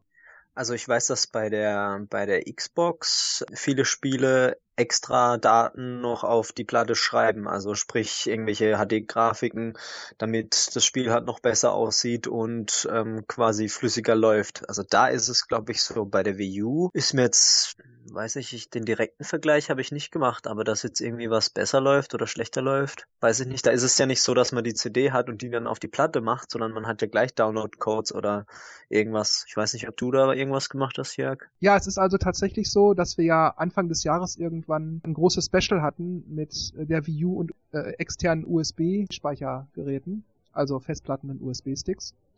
Und da kann ich also tatsächlich eine ganze Menge zu sagen. Spiele laufen nicht besser oder schneller oder wie auch immer von Disk oder von Festplatte. Es mag sein, dass je nach Spiel, also je nachdem, ob zum Beispiel in Echtzeit gestreamt wird oder so, hier und da das von der Festplatte ein bisschen schneller lädt oder von der Disk ein bisschen schneller lädt oder wenn man im Menü wartet und da füllt sich dieser Ladebalken, dass es hier und da ein paar Sekunden schneller geht, aber ich habe da keine signifikanten Unterschiede festgestellt, also echt nicht nennenswert. Sollte man besser eine Festplatte mit eigener Stromversorgung anschließen? Das ist eigentlich völlig egal. Die Wii U kann auf jeden Fall nicht genug Strom für eine Festplatte liefern, die nur über einen einzigen USB-Port angeschlossen wird. Auch davon gibt's ja mittlerweile viele Festplatten. Diese Platten funktionieren natürlich zum Beispiel am PC wunderbar, an der Wii U merkwürdigerweise nicht. Da geht's dann tatsächlich nur mit Y-Kabel. Das heißt, dass dann von einem zweiten USB-Port an der Wii U dann der Strom abgezapft wird und dann läuft die Platte auch absolut stabil. Also ich mache das seit fast einem Jahr so und ich habe da nie Probleme mit. Das läuft immer alles wunderbar. Unterschiede, ob man jetzt eine externe Stromversorgung hat oder eben mit einem Y-Kabel, habe ich da auch nicht festgestellt. Also die Platten laufen dann nicht schneller oder besser oder irgendwas, weil der USB-Bus auf der Wii U sowieso nicht das volle Potenzial ausschöpft, da auch außerdem nur USB 2 Technik verwendet wird und selbst nicht mal USB 2 Höchstgeschwindigkeit erlangt wird. Übrigens kann ich dazu noch sagen, ich selber habe eine USB 3 Festplatte, die aber an einem USB 2 Y Kabel hängt und ich habe damit auch keine Probleme. Also ich habe es auch schon mit USB 2 Festplatten versucht und auch das lief wunderbar. Solange man also entweder eine externe Stromversorgung hat oder eben ein Y-Kabel benutzt. USB 2 oder 3 macht aber ansonsten eigentlich keinen Unterschied.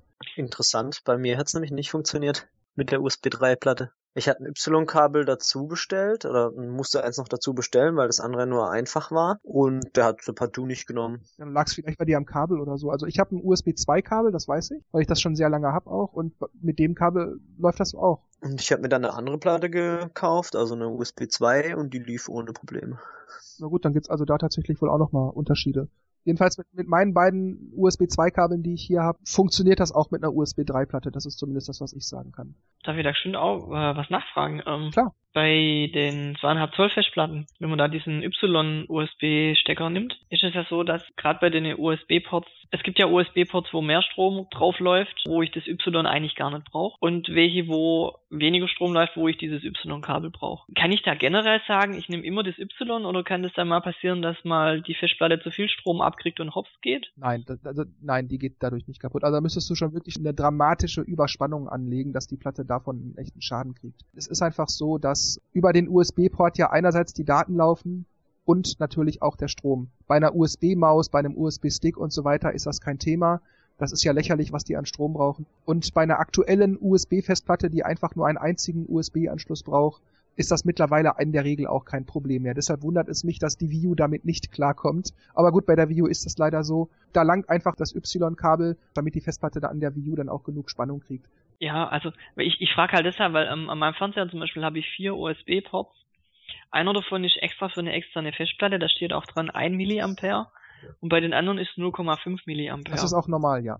Kommen wir zu guter Letzt noch zu Mirko. Der hat nämlich eine E-Mail an mich geschickt und fragt, welche Hobbys habt ihr und welche Musik hört ihr so? Also Musik hören tue ich Dance, Trance, Techno, manchmal auch Pop-Songs, die in den Charts sind, aber eigentlich so eher 90er Jahre Dancefloor. Dann von den Hobbys her mache oder machte ich auch, muss ich sagen, ähm, selber Musik, allerdings Hobby, nicht professionell natürlich.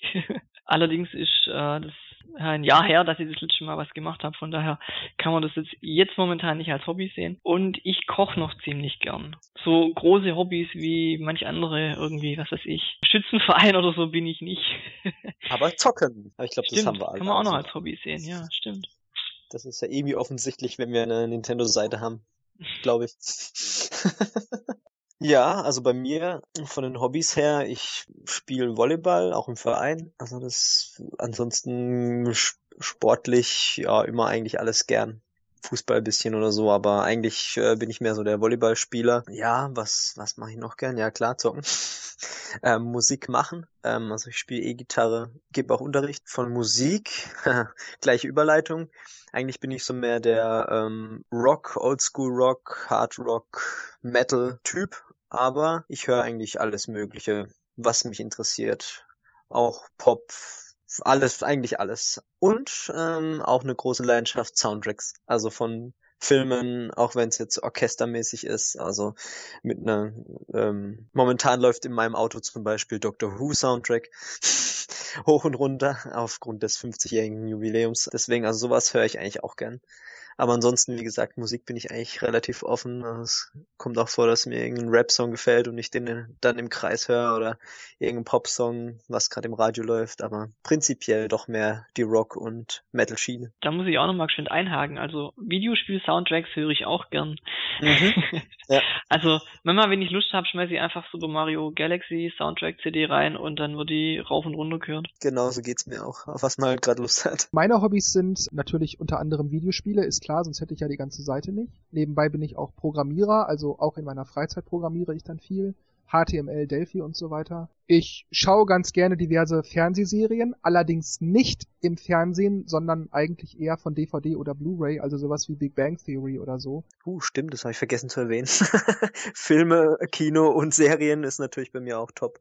Also wie gesagt, ich guck's lieber von Disc, weil die Werbung nervt mich. Ich kann jederzeit pausieren, wann ich will. Wenn ich Lust habe, kann ich auch mal zehn Folgen am Stück gucken und muss dann nicht immer zwei Wochen warten oder wenn mir meine Folge nicht gefällt, kann ich die auch mal überspringen oder so. Ja, ich höre sehr gerne Hörspiele, wie drei Fragezeichen, TKKG und so weiter. Erwachsenen-Hörspiele, sowas wie John Sinclair, Jason Dark und so, sind nicht so unbedingt mein Ding, weil das in der Regel immer nur so Grusel-Horror-Kram ist und das wiederholt sich einfach nur alles und es wird einfach langweilig. Eines meiner weiteren Hobbys ist vor allem Musik hören, also bei mir läuft immer irgendwas. Das ist hauptsächlich der Bereich Heavy Metal beziehungsweise vor allem Speed, Death und Thrash Metal. Bin da aber ansonsten im Metal-Bereich vor allem dann auch sehr offen. Also da ist, äh, was ich, Angel Dust, Benediction, äh, Dream Theater, Blind Guardian, Hypocrisy, Metallica, äh, Testament, Tiamat, Unleashed, Sentence, Slayer, also da ist eigentlich alles Mögliche dazwischen. Ansonsten höre ich auch noch ganz gerne Soundtracks, allerdings von verschiedenen Hörspielen manchmal auch von einzelnen Filmen, wenn mir ein Lied besonders gut gefällt. Dann hole ich mir den Soundtrack und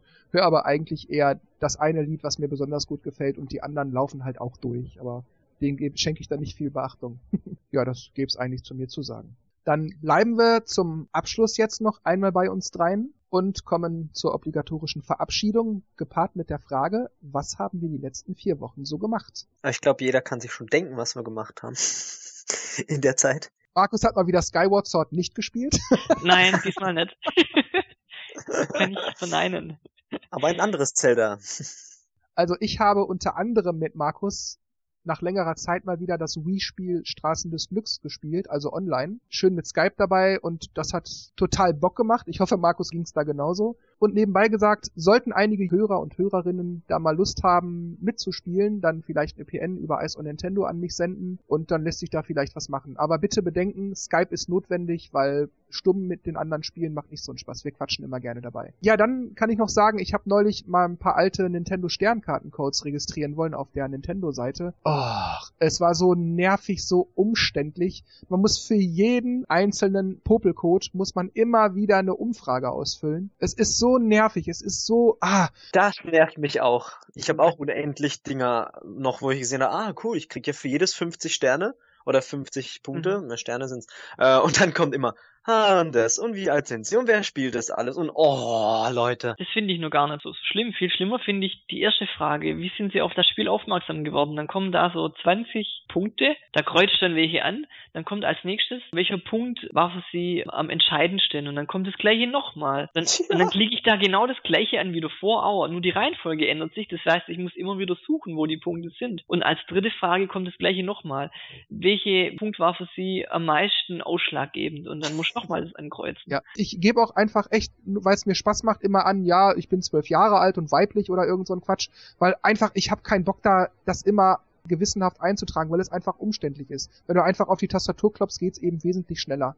Und ich mache dann halt immer, ja, ich habe es in der Werbung gesehen oder mir wurde es halt geschenkt oder so, um nicht diese, diese Zusatzfragen noch, wie bist du darauf gekommen und welche Entscheidung war dir wichtig, bla bla bla. Kennst du den Vorgänger schon? Nee, kenne ich nicht. Also einfach so antworten, dass sie nicht nachhaken können, da kommst du da schnell durch. Was ich noch gemacht habe, war hier und da zu gewissen Gelegenheiten diverse CDs gekauft. ansonsten war bei mir eigentlich alles beim Alten. Und natürlich spielen, spielen, spielen, wenn es gepasst hat und Zeit war. Das war's, also viel gibt's da nicht zu sagen, viel ist da bei mir nicht passiert. Jedenfalls nichts Nennenswertes. Dann mache ich gleich mal weiter. Also ich habe auch Straßen des Glücks gespielt gespielt online. ja, mir hat's auch sehr viel Spaß gemacht, auch wenn ich immer verloren habe. Ähm, Ach komm, das letzte Spiel, da warst du doch echt gut dabei. Na gut, einmal hast du ja auch deinen ähm, Sieg noch eine Stunde rausgezögert. ja, das war aber nur, weil wir so schön gequatscht haben. Ja. Ich hab's ja auch gesagt, du sollst äh, noch mal eine Runde laufen. Ansonsten gibt's mir wirklich gerade auch nicht viel Neues. Was ich jetzt gerade so in der Weihnachtszeit mache, ich habe eine Weihnachts-CD Natürlich mit Dance, Weihnachtsliedern. ich habe auch selber zwei Weihnachtslieder gecovert. Wenn ich dann manchmal gestresst abends heimkomme, dann mache ich es mir gemütlich auf der Couch und lasse die einfach laufen und mache gar nichts. 20 Minuten, 30 Minuten. Ich entspanne gerade, wenn es geht. Muss auch mal sein, ja. Dann hätten wir zu guter Letzt noch unseren Kermit. Ja, also, hm, ich, ähm, hm.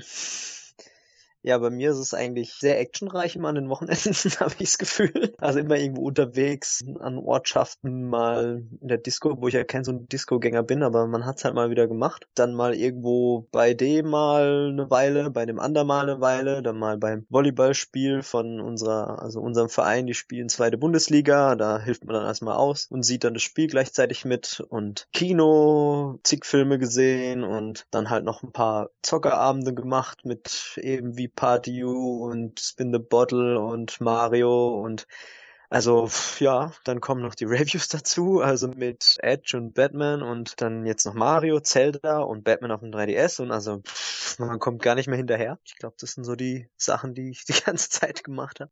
Gut, dann war's das für heute. Ich sag nur noch Tschüss bis zum nächsten Mal und Dennis und Markus haben wie immer das letzte Wort. Ja, ich werde mich dann auch mal verabschieden. Bis zum nächsten Mal und Dennis macht das Licht aus. Haha, jetzt ist dunkel. ähm, bring das rein. Die Leute ähm, schütteln gerade bestimmt den Kopf und denken, was labern die immer für einen Stuss, ey. Genau. Ähm, ja, ansonsten sage ich schon mal ciao, ciao und bis zum nächsten Mal. Bye, bye. Kermit sagt auch Tschüss. Denn ein Time-Redakteur, äh, ein Time-Redakteur, der Time-Redakteur, Redakteur, yeah, er hat zehn Gründe genannt, warum man nicht die Wii U genau. kaufen sollte. Sollte. ja.